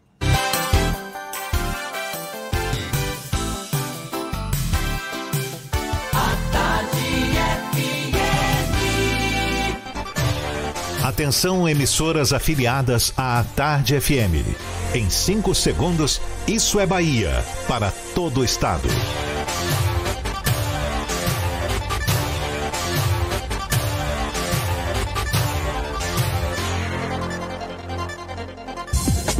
No ar, isso é Bahia. Informação com a marca do Grupo A Tarde e do Bahia Notícias. Política, segurança, saúde, cidadania. Isso é Bahia. Apresentação: Jefferson Beltrão e Fernando Duarte. A Tarde FM. Quem ouve, gosta. Que maravilha! Salve, salve! Bom dia! Seja bem-vindo, seja bem-vinda! A partir de agora, Isso é Bahia em rede com emissoras de todas as regiões do estado. E vamos aos assuntos que são destaque nesta sexta-feira, 13 de março de 2020. Comemoração do aniversário de Salvador vai ser cancelada por causa do novo coronavírus. O anúncio oficial deve ser feito hoje. Secretaria Estadual da Saúde recomenda o cancelamento também da micareta de feira. Segundo a CESAB, o pico do novo coronavírus deve ocorrer em maio na Bahia. O estado tem hoje mais de 200 casos suspeitos da doença. Visita da ministra Damares Alves a Salvador é cancelada depois de colega testar positivo para Covid-19. Resultado do exame de Bolsonaro para coronavírus sai nesta sexta. Vitória desliza e perde para o Ceará em jogo de ida pela terceira fase da Copa do Brasil. Meninos do Bahia se preparam para enfrentar o Atlético de Alagoinhas. Isso é Bahia, programa recheado de informação. Notícias, bate-papo, comentários para botar tempero no começo da sua manhã. Todo temperado junto comigo, seu Fernando Duarte. Bom dia! Bom dia, Jefferson. Bom dia, Paulo Roberto na operação, Rodrigo Tardio e Vanessa Correia na produção. E um bom dia para as nossas queridas emissoras parceiras e afiliadas, a Líder FM de Irecê, Cidade FM de Luiz Eduardo Magalhães, Itapuí FM de Itororó, Eldorado FM de Teixeira de Freitas, RB Líder FM de Rui Barbosa, Serrana Líder FM de Jacobina, Baiana FM de Itaberaba, 93 FM de Jequié, Interativa FM de Itabuna, Ativa FM de Eunápolis e Cultura FM de Paulo Afonso. Sejam todos muito bem-vindos a mais uma edição do Isso é Bahia. A gente lembra, você nos acompanha também pelas nossas redes sociais, não tem para onde fugir não, viu? É o nosso aplicativo pela internet no atardefm.com.br. Pode nos assistir também pelo canal da Tarde FM no YouTube ou pelo portal A Tarde. E, claro, participar e enviar suas mensagens pelos nossos canais de comunicação, Fernando. Pelo WhatsApp no 71993111010 e também pelo YouTube. Mande a sua mensagem e interaja conosco aqui no estúdio. Tudo isso e muito mais a partir de agora para você.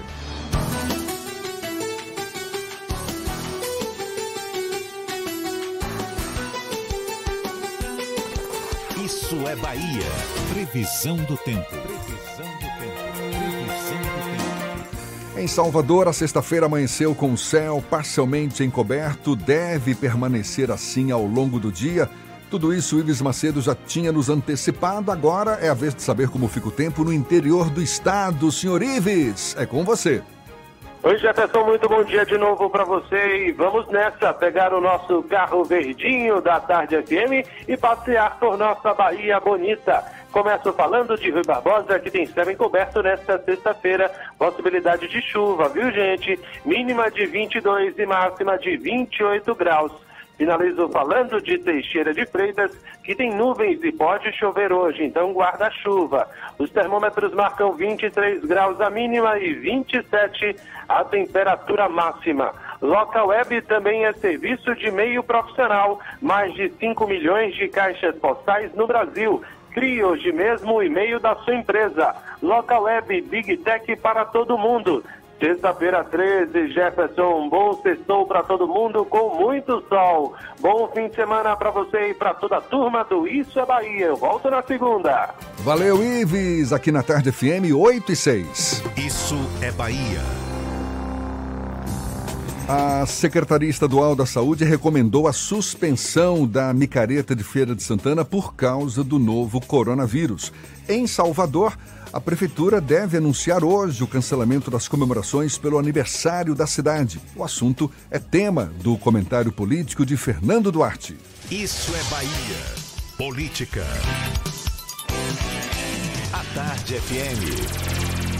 Jefferson, por mais que nós insistamos na tese de que não é motivo para pânico, o coronavírus, o novo coronavírus, já começa a trazer efeitos para o dia a dia da população, pelo menos no quesito das comemorações, das celebrações e das reuniões. A Prefeitura de Salvador deve anunciar o cancelamento da festa de aniversário da cidade, que inclusive teria aqueles shows que foram cancelados durante a festa, o Festival Virada Salvador, por conta da chuva. A CESAB, a Secretaria de Saúde do Estado da Bahia, recomendou que a micareta de Feira de Santana nos dias 23, entre os dias 23 e 26 de abril não fosse realizada por conta da, do risco de contaminação pelo Covid-19. A Arquidiocese aqui de Salvador já começou a adiar eventos ou cancelar eventos. Eu falei agora há pouco sobre o cancelamento da caminhada penitencial que aconteceria no próximo domingo aqui em Salvador. Algumas cidades do interior do estado já estão começando a evitar a aglomeração de pessoas, eventos privados também começam a passar por uma situação de cancelamento, risco de cancelamento o, a Secretaria de, de, Saúde aqui do estado informou que o pico do Covid-19 aqui na Bahia deve acontecer entre os meses de, meses de maio e junho. Esse risco, no entanto, deve ser minimizado caso eventos com aglomeração de pessoas passem a ser evitados. Até mesmo as redes de cinema aqui de Salvador já começam a ter algum tipo de impacto com a redução do horário de funcionamento. Cinema, como sabemos, é um ambiente fechado com bem menos de um metro de distância entre as pessoas que frequentam o ambiente, então é extremamente delicado. Enquanto a Bahia começa a sofrer os impactos agora, outros países do mundo estão enfrentando esse problema. A Argentina cancelou voos com origens na Europa, Estados Unidos teve o mesmo destino, a China, onde tudo começou, já dá sinais de que a epidemia estaria diminuindo. O problema é que as informações desencontradas sobre a China lançam um alerta sobre a real situação lá no país asiático e outros países como Coreia do Sul, Irã e a Itália passam por situações extremamente delicadas. A Itália, inclusive, mantém o fechamento das fronteiras. O Real Madrid, o time da Espanha, por conta de um atleta com coronavírus, com novo coronavírus, o atleta do basquete, o Real Madrid suspendeu todas as atividades e aí, por consequência, a Liga Espanhola de Futebol suspendeu algumas rodadas, a Comebol suspendeu as rodadas da Libertadores e também das eliminatórias da Copa do Mundo de 2022 que aconteceriam agora no mês de março. Então, a situação é alarmante, nós precisamos ficar em alerta. Existe a possibilidade do presidente da República, Jair Bolsonaro, ter contraído o coronavírus. Ele esteve num ambiente com o Fábio Van Garten, que já foi confirmado com o diagnóstico positivo para o novo coronavírus. Ele viajou inclusive de avião com o Fábio Van Garten. Existe a possibilidade, inclusive, da comitiva brasileira ter transmitido o coronavírus para o presidente dos Estados Unidos, o Donald Trump. Então, apesar de nós ressaltarmos a não necessidade de pânico, é preciso reiterar os cuidados básicos, como lavar as mãos até o pulso e utilizar álcool gel sempre que possível. Um assunto que a gente comentou na primeira hora, mas vale a pena ressaltar de novo: a Bahia deve enfrentar em maio o pico do número de casos do novo coronavírus. Esse alerta foi feito pelo secretário estadual da Saúde, Fábio Vilas Boas. Inclusive, o assunto é o principal destaque na edição de hoje do Jornal à Tarde. Ele disse que esse pico deve ser uh, acompanhado por um reforço de suprimentos e ampliação de leitos de UTI na rede pública. Segundo Fábio Vilas Boas, para encarar o avanço da doença que deve atingir seu ápice nos próximos meses, a rede hospitalar pública foi mapeada e terá sua estrutura preparada para acolher os pacientes. Além do incremento da cadeia de suprimentos e dos leitos, serão colocados respiradores extras.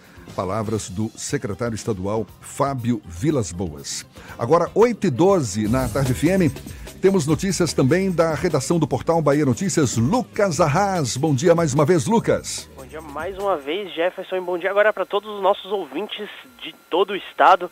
Eu abro falando que do Teatro Candinha Dória, em Itabuna, que desabou na noite dessa quinta-feira, parte do telhado da estrutura que foi inaugurada há menos de um ano, desabou durante a cerimônia de uma formatura de administração e ciências contábeis.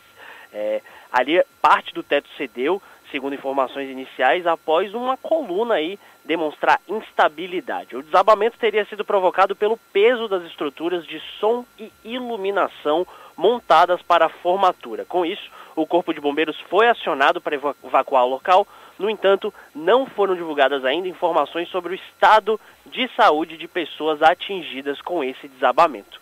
A obra estava paralisada há alguns anos foi concluída e entregue à população no ano passado após um investimento de 30 milhões do governo do estado para concluir a construção do Teatro Candinha Dória em Itabuna.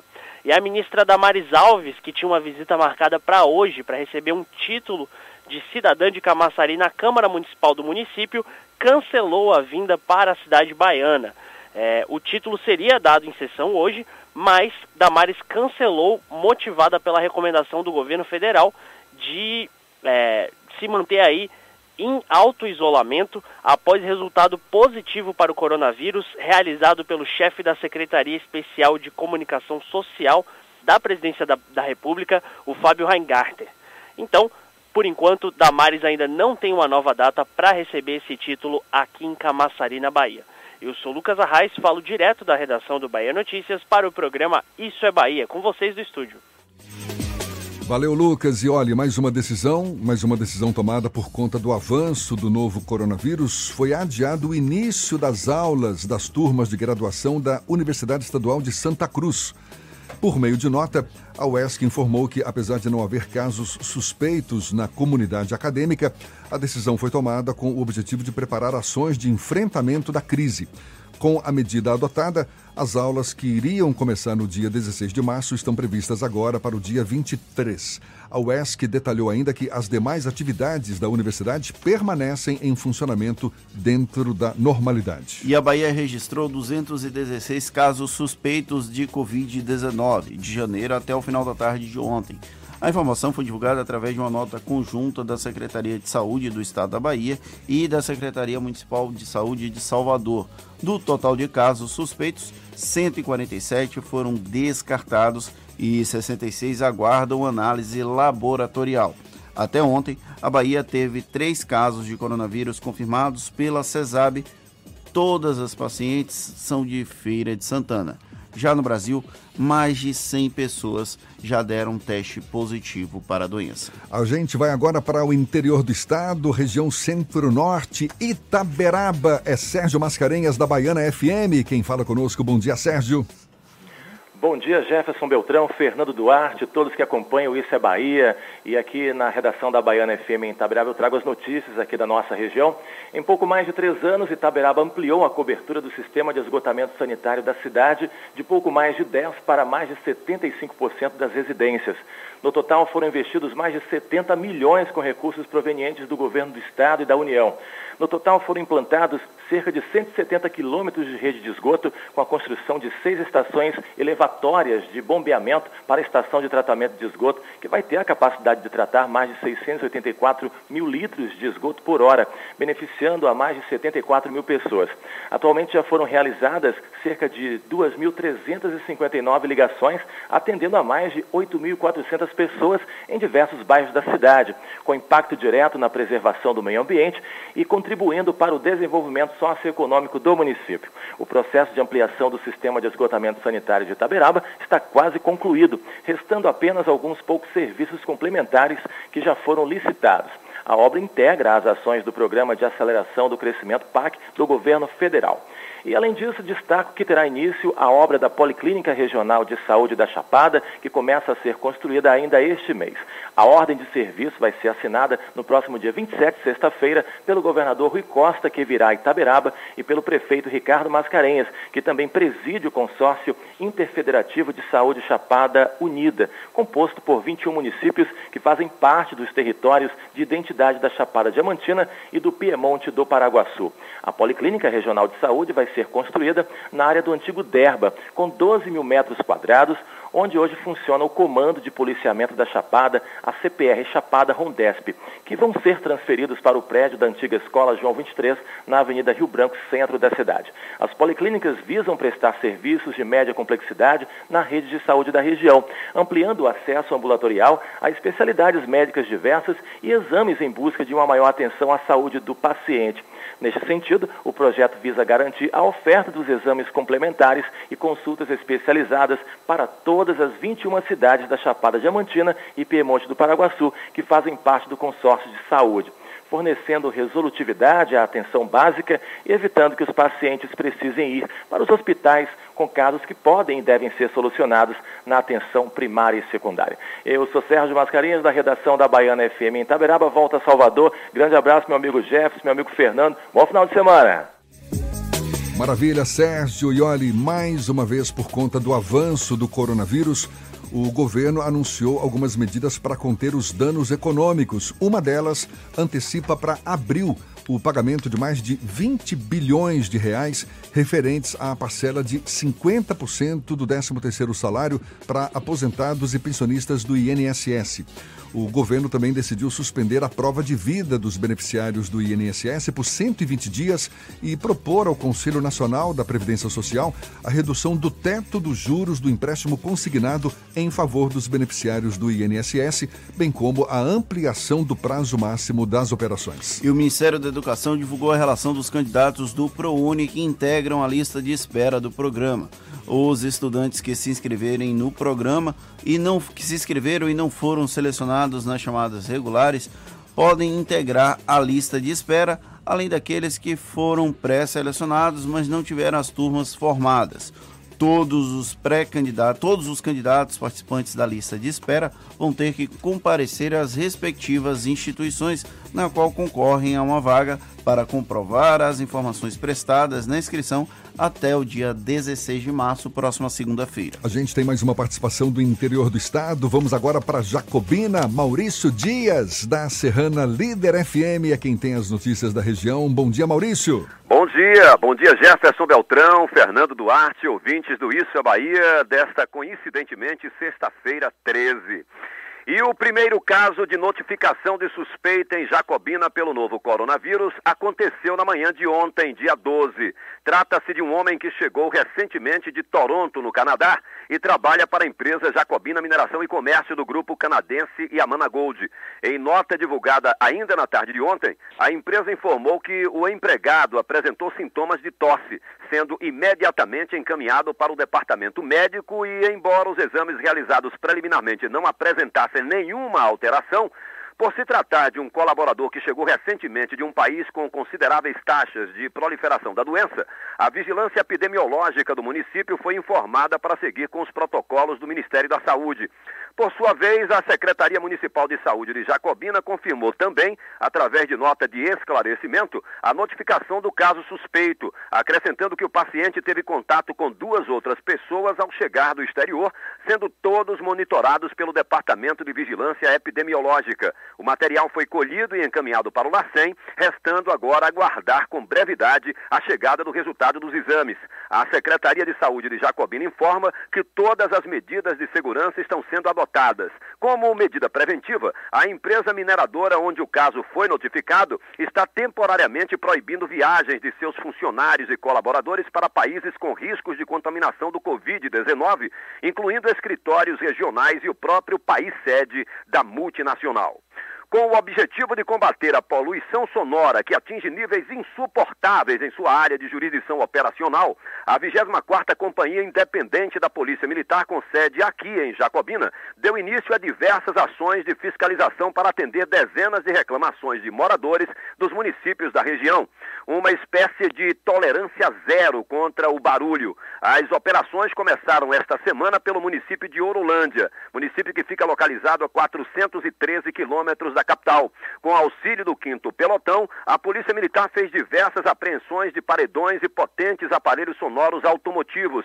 As abordagens policiais ocorreram em vias públicas, bares e áreas residenciais da sede e distritos da zona rural. Todo o material apreendido foi encaminhado juntamente com os proprietários para a delegacia de polícia local. Em seguida, os equipamentos foram encaminhados para o Departamento de Polícia Técnica aqui em Jacobina para as medidas cabíveis. O comando da companhia avisa que outras operações do gênero serão realizadas nos demais municípios sob sua responsabilidade. Eu sou Maurício Dias e falo da cidade de Jacobina, aqui no Piemonte Norte da Chapada, da Rádio Serrana Líder FM Grupo J Sidney de Comunicação para o Isso é Bahia. E a gente conversa já já com a nova Procuradora-Geral de Justiça da Bahia, Norma Angélica Reis Cavalcante, aqui na Tarde FM. É um instantinho só, 8h22 agora. Você está ouvindo Isso é Bahia. Em cada canto que eu passo, em toda a Bahia se vê a força do G de gente que faz o baiano crescer. Aqui é trabalho, aqui é trabalho de noite e de dia. Aqui é trabalho, aqui é trabalho, meu nome é Bahia. Sou baiano, Onde tem o G de gente, tem também G de gestão. Aqui é trabalho, é tamanho G como nunca se viu. Aqui é trabalho, é o melhor governo do Brasil. Aqui é trabalho, é tamanho G como nunca se viu. Aqui é trabalho, é o melhor governo do Brasil. Fez metrô? Vem aí VLT. Fez Hospital da Mulher e Couto Maia e tá terminando o Hospital Metropolitano. Ixi, é o melhor governo do Brasil. Governo do Estado, Bahia, aqui é trabalho. Natuse, troca de showroom com até 60% off e a hora certa. Agora 8h23 na tarde FM. Troca de showroom da Natuse. Promoção real de até 60% off com pronta entrega. Imperdível. Estofados imóveis com design italiano com descontos de até 60%. É a qualidade Natuse em liquidação por tempo limitado. Enquanto durar o estoque. Natuse. Duas lojas na Alameda das Espatódias, Caminho das Árvores. Fone 3486 7007.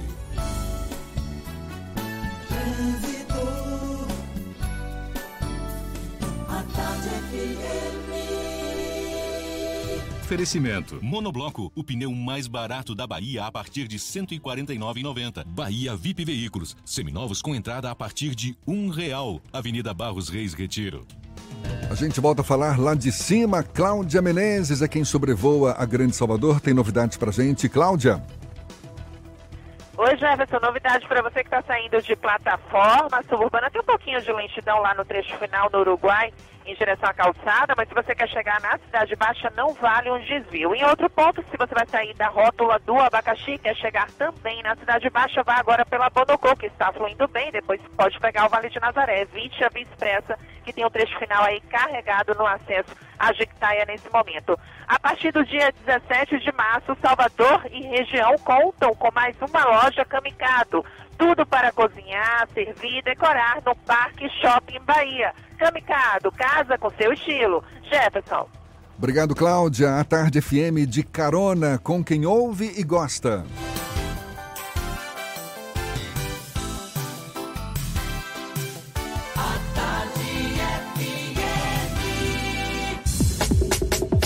Voltamos a apresentar Isso é Bahia. Um papo claro e objetivo sobre os acontecimentos mais importantes do dia.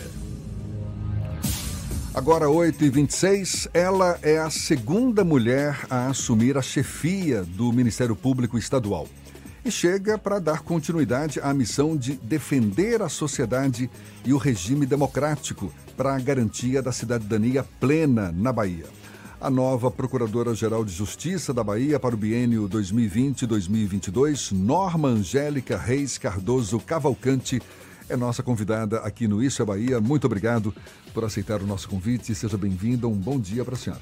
Bom dia a todos. Eu que agradeço a esta emissora e é uma, uma honra para o Ministério Público e cumprimento todos nas pessoas de Jefferson Beltrão e Fernando Duarte.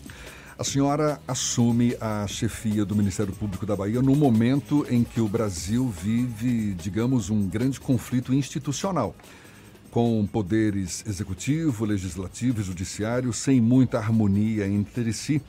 E um momento de conflito institucional exatamente porque muitas vezes não se dá o cumprimento da ordem institucional e o respeito à lei. Como é que a senhora avalia esse cenário e como esse cenário interfere na realidade baiana? Não, é, nós estamos chegando no momento que para é, de pacificação, de unidade do Ministério Público, né? Nós trabalhamos é, em uma instituição que ela não é permanente. O Ministério Público é, é, é criado coletivamente e diuturnamente. Diuturnamente o Ministério Público se renova. Chegamos para uma renovação, para, para apresentar uma nova proposta de trabalho para o povo da Bahia. E na minha, meu discurso de posse, eu conclamei aos colegas a trabalharem com sabedoria e com predisposição para o diálogo, pois só através do diálogo a gente vai construir realmente este caminho, que é um caminho sem volta é, do regime democrático. A senhora é, é, a segunda mulher a comandar o Ministério Público da Bahia. A pioneira foi Ediane Lousado, né, que ocupou o posto nesses últimos quatro anos. Durante a sua cerimônia de posse, a senhora disse que o principal foco do seu mandato será trabalhar para as pessoas, porque, abre aspas, nós temos uma dívida e missão com o povo. O que, a senhora quis dizer exatamente? Não, é trabalhar pela efetividade de uma segurança pública, tentar resgatar é, jovens que são é, patrulhados para o tráfico de drogas, é, defender realmente os adolescentes e as crianças, defender a rigidez do patrimônio público, porque você fazendo isso, defender o meio ambiente, defender a cidadania eh, da Bahia. Que são as missões que são as clássicas, missões do clássicas Ministério. do Ministério Público. Então nós vamos fortalecer isso, é um compromisso de fortalecer a segurança pública. Hoje a população carece, tem se trabalhado, mas é um trabalho constante, que não é só na Bahia, é um trabalho que vem encontrando dificuldade e principalmente hoje, como, como mulher que você falou, eh, tem crescido o número de crimes contra as mulheres. É um compromisso nosso de fazer este trabalho. A senhora foi eleita, foi escolhida na lista tríplice junto com outros dois companheiros do Ministério Público que não integravam o, vamos chamar assim, grupo político da então Procuradora-Geral de Justiça, Ediane Lousado. Então, apesar de não fazer oposição ao governo do Estado, esse grupo político fazia oposição ao grupo que comandou durante muitos anos o Ministério Público do Estado da Bahia. Quais são os grandes desafios desse grupo político que agora chega ao comando do parquê? É, em 2010, eu fui a candidata mais votada é, para a chefia do Ministério Público. Não fui escolhida. Meu lugar, quando você não é escolhida, muitas vezes é de oposição. Realmente, estava, já tinha exercido duas, dois mandatos na minha associação de classe, Ampeb. Depois, eu exerci outro mandato. Depois eu fui para a minha associação de classe nacional, a primeira mulher a assumir em 70 anos o cargo de presidente da CONAMP, que é a Associação Nacional dos Membros do Ministério Público. Nós somos 15 mil membros no Brasil, em todo o país. É, e tive esta honra de trabalhar e sempre assim, a oposição, não é oposição, oposição no sentido construtivo. Então, no meu retorno, reuni vários colegas eh, que nos apoiam, que pensam em ideais eh, institucionais e construímos esse acordo de fazer uma lista tríplice. Porque só assim nós teríamos chance de renovação dentro do Ministério Público. É uma no- renovação de, de paradigmas, de mudanças e de fortalecimento mais ainda do Ministério Público. O que nós buscamos é isso, é trabalhar com mais dignidade, trabalhar com mais serviço ao povo, trabalhar na impessoalidade, trabalhar eh, sempre buscando o melhor, tanto para nós, membros, para os servidores e principalmente para a população da Bahia. O Ministério Público Federal tem um protagonismo muito grande na cena federal por conta da Operação Lava Jato, principalmente. E aí a gente tem uma questão do protagonismo na relação com a própria imprensa. Aqui na Bahia, o Ministério Público do Estado não tem essa relação tão próxima com a imprensa e tão de protagonismo na fiscalização dos trabalhos dos agentes públicos como um todo. A senhora pretende mudar esse paradigma? Totalmente, estarei aberta, eu disse no meu discurso, a imprensa é fator fundamental. Na minha vida, em 2013, nós enfrentamos a PEC 37. Eu tinha, tive a oportunidade de estar coordenando os trabalhos eh, em Brasília, enfrentamento a essa PEC. Tive o apoio da maioria da imprensa e também da população com os movimentos eh, dos jovens que saíram às ruas. Então, eu devo isso, é uma dívida de gratidão eh, do Ministério Público brasileiro com a população que nos apoiou naquele momento crucial eh, que nós íamos perder o poder investigatório do Ministério Público. A Lava Jato hoje existe eh, também depois da PEC 37. Foi um trabalho conjunto de todos os ramos do Ministério Público. Nós temos aqui promotores que trabalham na Lava Jato, não é? Eh, estão cedidos para trabalhar na Lava Jato. Eu disse na última minha entrevista ao Jornal à Tarde que havia muito mais acertos do que erros eh, na Operação Lava Jato. Então nós estamos aqui para somar com o Ministério Público Federal. Eu, minha marca de trabalho é muito forte na área de segurança pública. Eu sou promotora eh, de entorpecentes há quase 20 anos. É uma área de criminalidade alta aqui no nosso estado, não só na capital, mas em to- todo o interior da Bahia. E esperamos também ser protagonista em defesa eh, do nosso estado. A senhora já chegou a lamentar um orçamento reduzido no Ministério Público, um orçamento que pode impedir, por exemplo, a seleção de novos servidores e promotores. O último concurso do Ministério Público, por exemplo, foi realizado em 2009. Até hoje tem pessoas que ainda não foram chamadas. Como é que a senhora espera lidar com a falta de dinheiro, inclusive para colocar em prática essas ações todas que a senhora vem ressaltando? Não, a, a questão, nós, nós é, pertencemos a um estado pobre. A arrecadação é uma, é uma, uma questão que é difícil para todos os estados, né?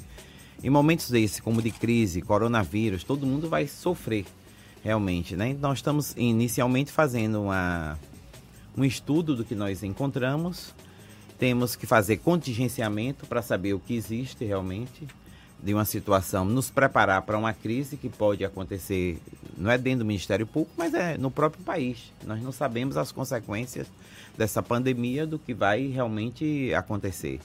Mas o Ministério Público vem crescendo, é, eu acho que a população exige que a gente cresça e se fortaleça, porque o que a população, o Ministério Público como porta e porta-voz da sociedade não tem como ficar estagnado. Sempre a tendência é nós lutarmos e trabalharmos é, combatendo a sonegação fiscal, trazendo mais recursos para o Estado, suprindo esta falha que existe é, na, nas arrecadações. Vamos trabalhar junto com o governo, o Tribunal de Justiça, buscando essa arrecadação maior para o Estado no combate à sonegação fiscal e outros devidos, outros desvios. A senhora eh, tem uma especialização há quase 20 anos na área de entorpecentes. E o Ministério Público tem uma cadeira no chamado Pacto pela Vida, que é um programa do governo do estado para minimizar as que, a questão da violência e também a questão das drogas aqui no estado. É, é preciso reavaliar a nossa política contra drogas aqui na Bahia como um todo? Sempre. Não é, a droga, assim, ela não é estática, muda, muda muito. Eu disse isso também no meu discurso. Todos os setores podem ser envolvidos, família, todos, todos os setores devem ser envolvidos no combate ao tráfico de drogas. E se nós formos apurar realmente, a maioria dos homicídios que ocorrem hoje em nosso estado tem relacionamento, são relacionados com o tráfico de drogas. É uma área que eu pretendo realmente trabalhar muito com todos os meus colegas. É uma área é, é terrível o número de homicídios que ocorrem no nosso estado. No, principalmente a gente vê, vê, nós notamos notícias de final de semana quantas pessoas morrem só na região metropolitana. Então é um trabalho que não é só aqui na Bahia, isso é um, é um fato, é, uma, é um desastre social eh, praticamente em todo o país. Então o Ministério Público deve sempre trabalhar, como eu disse, a nossa instituição, ela se constrói dia a dia, né? E é sempre nós vamos buscar unidade do Ministério Público nesse trabalho. E eu tenho certeza que teria o apoio de todos os meus colegas nesse, nessa mudança de paradigma e contribuir nesses dois anos para que essa situação tenha uma redução desses números de crimes. Quais os mecanismos que a senhora acha que podem ser mais eficazes no sentido de, dentro desse espírito de acelerar, de incrementar o combate à violência, o combate à criminalidade, à, à violência contra a mulher, enfim, para evitar a impunidade, que é algo ainda muito frequente no país? Olha, a nossa dificuldade toda, eu sempre digo às autoridades que se queixam da atuação do Ministério Público. Nós trabalhamos com as leis feitas pelo Congresso Nacional, que são sancionadas pelo Presidente da República. Então, nós trabalhamos com as leis existentes. Então, muitas vezes se queixa, soltou aquele preso, fez isso, mas a lei exige no prazo, senão eu vou responder por abuso de autoridade. Eu acho que o relacionamento inter- interinstitucional com o Tribunal de Justiça, com o governo do Estado, as secretarias relacionadas, isso facilitará realmente nesta condução dos trabalhos, que não é só interesse do Ministério Público, é interesse da sociedade. Eu acho que o diálogo permanente com o secretário de Segurança Pública, com o governador, eu digo, secretário governo, governo do Estado, com todas as instituições, eh, promotores e grupos de atuação do Ministério Público. Nós temos vários grupos, em cada área nós temos um grupo de atuação. São pessoas abnegadas que vão trabalhar realmente conosco para realmente melhorar este quadro, que é um quadro realmente terrível para a sociedade. A senhora percebe um clima favorável para essa ação interinstitucional que a senhora defende agora? Eu, eu hum, não sei se você viu meu discurso. Eu sou uma pessoa que sempre trabalhei pedindo ajuda às outras pessoas. Então é um caráter, é uma, faz parte do meu caráter essa, de- me ajude. Eu acho que eu consigo abrir portas, eu pedindo ajuda às pessoas. Já disse ao governador, se o senhor me escolher governador, eu venho sempre aqui pedir ajuda ao governo do estado. Ao tribunal, à Assembleia Legislativa, aos tribunais de contas, eu acho que nós todos devemos trabalhar para a população da Bahia. Então, eu acho que eu tenho esta possibilidade de, de dialogar. Eu trabalhei durante seis anos é, em Brasília, é, há dois anos que eu retornei, sempre assim, com o Congresso Nacional, com os presidentes de tribunais, é, sempre atuando pelo sistema de justiça, não só pelo Ministério Público. Já coordenei a Frentas, que é a frente associativa, tanto da magistratura como do Ministério Público. Eu sou uma pessoa é, forjada no diálogo. Então, minha voz as pessoas temem, mas eu sou uma pessoa do bem e sempre trabalho para o bem. Porque se você trabalhar para o bem, você alcança as melhores coisas para a população. Durante algum tempo, uma das críticas veladas que a gente acompanhou foi que o Ministério Público da Bahia acabou subserviente a outros poderes, principalmente ao executivo, quando tinha a oportunidade de investigar alguma eventual irregularidade, isso acabava arquivado na mesa do Procurador-Geral de Justiça. Isso pode se repetir durante a gestão de Norma Cavalcante? Eu não tenho conhecimento é, de arquivamentos. Nós ainda estamos fazendo todo o levantamento é, é, da parte processual dentro da instituição. É, não sei se realmente isto ocorreu, o período que eu estava realmente em Brasília, acompanho, porque eu sou uma pessoa, faço política realmente institucional, mas é, a classe, ao formar uma lista tríplice, é diferente dos candidatos apoiados é, pela administração, pessoas é, honradas também, os outros colegas. A mudança, sim, é de é, paradigma, de perfil é, de atuação. Né? Não, nós fizemos uma campanha sem falar dos outros colegas, dos outros seis colegas que estavam é, candidatando. Tinham cinco colegas ligados à administração, um colega em candidatura independente e a lista tríplice, a famosa lista tríplice que trabalhei ao lado de dois homens de bem. Então, assim, nós estamos é, trabalhando, estamos fazendo este levantamento. Não há esta possibilidade pelo meu perfil de atuação. O que eu tenho e terei sempre com o governador, eu disse a ele na minha entrevista, que é o diálogo. Mas eu disse também no meu discurso, espere de mim, governador, retidão de caráter, e mas ao Ministério Público tem autonomia administrativa e autonomia funcional. A senhora é apenas a segunda mulher a ser Procuradora-Geral de Justiça da Bahia. Como é que a senhora enxerga essa questão cultural ainda marcada pelo, pela presença maior do, dos homens no Ministério Público do Estado? Na realidade, hoje nós somos meio a meio dentro do Ministério Público, né? É, por ser mulher, nunca foi impeditivo na minha carreira de 28 anos de exercer cargos na administração. Então, eu, eu nós já tivemos várias presidentes de associação é, do sexo feminino, é, já, já tivemos, é, eu e a doutora Ediene, hoje somos duas procuradoras, tem muito mais acentuado em alguns outros estados. Mas nós aqui na nossa associação de classe já tivemos várias mulheres, várias mulheres que atuaram. Então, assim, eu não vejo só é, o problema. Muitas vezes nós mulheres mesmo não gostamos dessa parte política. Né, impede, é, impede, mas eu, eu sempre gostei. Eu digo assim, é um fator que para mim não houve dificuldade nunca por ser mulher. E eu vou tento passar isso para, eu digo, as gerações que estão chegando e outras. Eu acho que nós devemos abrir espaço. A mulher tem que estar no lugar que ela quer, quer estar e vai disputar. Eu sempre disputei eleições dentro do Ministério Público. Nós somos uma instituição democrática. Eu já fui candidata à Procuradora-Geral há 10 anos atrás. Podia ter sido a Procuradora, já que eu encabecei a lista tríplice. Então, assim, é uma, é uma luta constante de reafirmação. É, não há diferenças no concurso, não há diferença em salário para nós mulheres. Então, nós traba trabalhamos, temos a honra de trabalhar dentro do Ministério Público, é, porque é uma instituição democrática. A senhora falou sobre a questão de ser um exemplo para as novas gerações. Os dois outros integrantes da lista tríplice fazem parte de uma geração bem distinta da senhora. É uma nova geração que chegou há menos tempo no Ministério Público. É, como conversar, ter esse diálogo intergeracional para que a senhora seja um exemplo para essa geração que está chegando? Não, não, é, assim, não, é, não é exemplo, porque nós já entramos é, no concurso já talhados para assumir qualquer cargo. Muitas vezes os novos chegam mais preparados do que nós que já estamos na instituição. São concursos difíceis. Realmente, o concurso do Ministério Público é um concurso muito difícil. As pessoas entram hoje preparadas.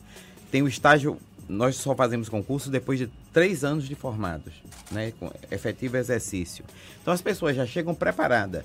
Então eu, minha, eu acho que da minha idade para frente nós temos que preparar os jovens que chegam para exercer, ser o futuro, quer dizer assim, de exercer os cargos do futuro. Então eu tenho a honra de trabalhar com Pedro, que está na chefia do meu gabinete, doutor Pedro Maia, e doutor Alexandre como secretário eh, geral do Ministério Público. Norma Angélica Reis Cavalcante, nova Procuradora-Geral de Justiça da Bahia, conversando conosco aqui no Isso é Bahia. Muito obrigado pelos seus esclarecimentos, pela disponibilidade, pela atenção dada aos nossos ouvintes e um bom dia para a senhora. Um bom dia a todos. Esperem, população da Bahia, trabalho do Ministério Público. Eu fortalecerei realmente as relações com as, as, organizações sociais, com a imprensa, com a sociedade civil de maneira geral. E as portas do Ministério Público estão abertas para a população. Espere realmente um trabalho vocacional da parte da procuradora nessa efetiva combate às organizações criminosas e para fortalecer a segurança pública do nosso estado. A gente lembra que essa conversa toda pode ser revista no nosso canal no YouTube e ouvir de novo você também pode nos nossos canais no Spotify, no iTunes e no Deezer. Agora 8h45 na Tarde FM. Você está ouvindo Isso é Bahia. Manter suas vacinas atualizadas protege você e quem está ao seu redor, garantindo mais saúde para quem você ama. Existem vacinas para todas as idades, do bebê ao vovô. Essa é uma dica do LPC, que te convida a fazer parte do movimento pela saúde consciente, tornando o cuidado com a sua saúde mais eficaz e o sistema mais equilibrado. LPC Laboratório Vacinas. Conheça nossa unidade no Mais Empresarial em Buraquinho, 2203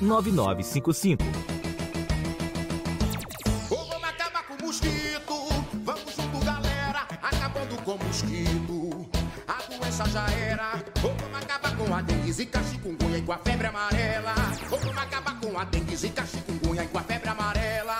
Não deixe água parada na telha, na laje, avisa a galera. É no verão e o bicho pega, então pegue a visão que o mosquito já era. Mas sozinho não dá. Temos que nos unir. Vamos todos juntos mandar o mosquito fora daqui. Pra fora daqui, pra fora daqui, pra fora daqui, pra fora daqui.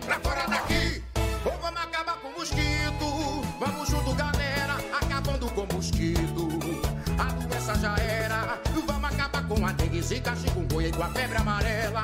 Ou vamos acabar com a dengue, zika, chikungunya e com a febre amarela. Pra fora daqui! Vamos acabar com o mosquito. É no verão que o bicho pega. Governo do estado, Bahia, aqui é trabalho. Quer comprar um Toyota? Vem pra Terra Forte. A hora é agora e a taxa é zero. Última oportunidade para garantir seu Toyota antes do aumento nas concessionárias. E ainda, taxa zero para o novo Corolla GLI, Etios e Yaris 2020 aqui na Terra Forte. Isso mesmo, taxa zero. Se preferir um seminovo revisado e com garantia, a Terra Forte faz a melhor avaliação do seu carro. Tem lote exclusivo com preço de custo e taxas a partir de 079. Consulte condições. Vem pra Terra Forte. Paralela Magalhães Neto e Lauro de Freitas. É mais Toyota. No trânsito dê sentido à vida. Ou vamos acabar com o mosquito. Vamos junto, galera, acabando com o mosquito. A doença já era. Ou vamos acabar com a dengue, zika, chikungunya e com a febre amarela. Ou vamos acabar com a dengue, zika, chikungunya e com a febre amarela.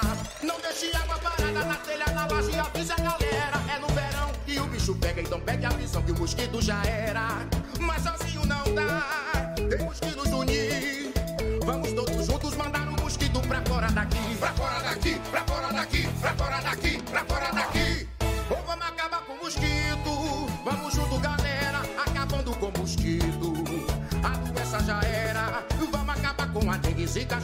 e com a febre amarela. Ou vamos acabar com a dengue, zika, chikungunya e com a febre amarela. Pra fora daqui! Vamos acabar com o mosquito. É no verão que o bicho pega. Governo do estado, Bahia, aqui é trabalho. Com os avanços tecnológicos, muitas dúvidas surgem. As máquinas vão roubar nossos empregos? Eu estou preparado para as inovações do mercado? Pois é, o seu futuro precisa de respostas. E para isso você pode contar com a Pós-Cimatec. Venha estudar em um dos maiores centros tecnológicos do país e tenha contato com professores experientes que vivem na prática o dia a dia da inovação. Só a Pós-Cimatec une conhecimento teórico à aplicação prática numa infraestrutura diferenciada para você ser reconhecido pelo mercado. Acesse possimatec.com.br e escolha seu curso. Voltamos a apresentar Isso é Bahia. Um papo claro e objetivo sobre os acontecimentos mais importantes do dia. Agora 8h49, temos notícias também da redação do Portal à Tarde. Thaís Seixas. Bom dia de novo, Thaís. Oi, Jefferson e Fernando, bom dia. Bom dia a você que está sintonizado em nosso programa em toda a Bahia. Olha só, dados da Organização Mundial da Saúde apontam uma realidade pouco divulgada em relação ao coronavírus. Segundo a OMS, o número de pacientes curados é 13 vezes maior do que o de mortes provocadas pelo Covid-19. Além disto, apenas 3% dos casos ocorrem em menores de 20 anos e a mortalidade em pessoas até 40 anos é de 0,2%. A organização destaca ainda que em 81% dos casos a doença não apresenta sintomas ou atua de forma leve. Somente em 5% do total é que o coronavírus pode provocar um quadro crítico ou letal. E aqui na Bahia segue um impasse em relação ao concurso da Polícia Militar e do Corpo de Bombeiros Militar, que teve todas as etapas suspensas há um mês pelo Tribunal de Justiça. Ao todo foram mais de 112 mil inscritos que disputam uma das 1.250 vagas. A Procuradoria-Geral do Estado entrou com pedido de suspensão da liminar, que ainda não tem previsão de julgamento pelo Tribunal de Justiça da Bahia e que foi parar no Supremo Tribunal Federal. Segundo a PGE, o processo aguarda decisão do presidente da Casa, o ministro Dias Toffoli. Essas e outras notícias você confere aqui no portal atarde, atarde.com.br. Eu volto com você, Jefferson. Valeu, Thaís. E você já sabe como vai se divertir neste fim de semana? A gente dá essa força para você. Shows, dança, teatro, música, diversão. Ouça agora as dicas da Marcita com Márcia Moreira. Olá, vamos às dicas para o fim de semana. A primeira edição do Forró no Parque pós-carnaval vai reunir no mesmo palco um sertanejo e dois forrozeiros.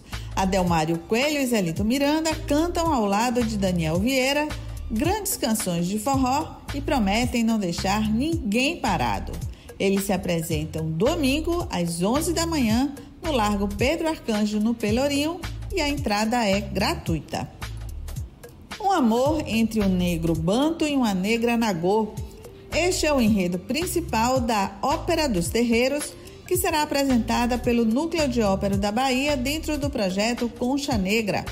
Através desse romance proibido, o espetáculo aborda a história de duas das diversas correntes étnicas e culturais que aportaram no Brasil. A música segue como norte da narrativa, misturando canto lírico e alabês. Amanhã, às seis e meia da noite, ingressos a 30 e 15 reais, já à venda nas bilheterias do teatro ou no site Ingresso Rápido.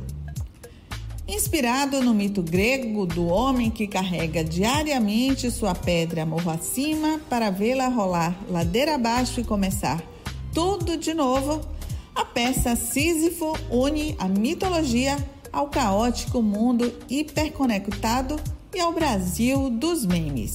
Tal panorama aparece em 60 cenas curtas assinadas por Gregório do Vivier e Vinícius Calderoni. Após temporadas de sucesso em São Paulo, Rio de Janeiro e em Portugal, a montagem chega agora a Salvador. Sábado e domingo, às 8 e às 9 da noite, na sala principal do Teatro Castro Alves. Ingressos a partir de 40 reais a inteira à venda nas bilheterias do teatro e no site Ingresso Rápido. Mais dicas culturais no meu Instagram, Dicas da Marcita. Beijos e boa diversão. Você está ouvindo Isso é Bahia. A gente vai agora para o extremo sul da Bahia. Vamos para Eunápolis. Paulo Henrique da Ativa FM na ponta da linha com as notícias da região. Bom dia, Paulo. Bom dia, Jefferson. Bom dia, Fernando. Bom dia, amigos que ouvem o Isso é Bahia.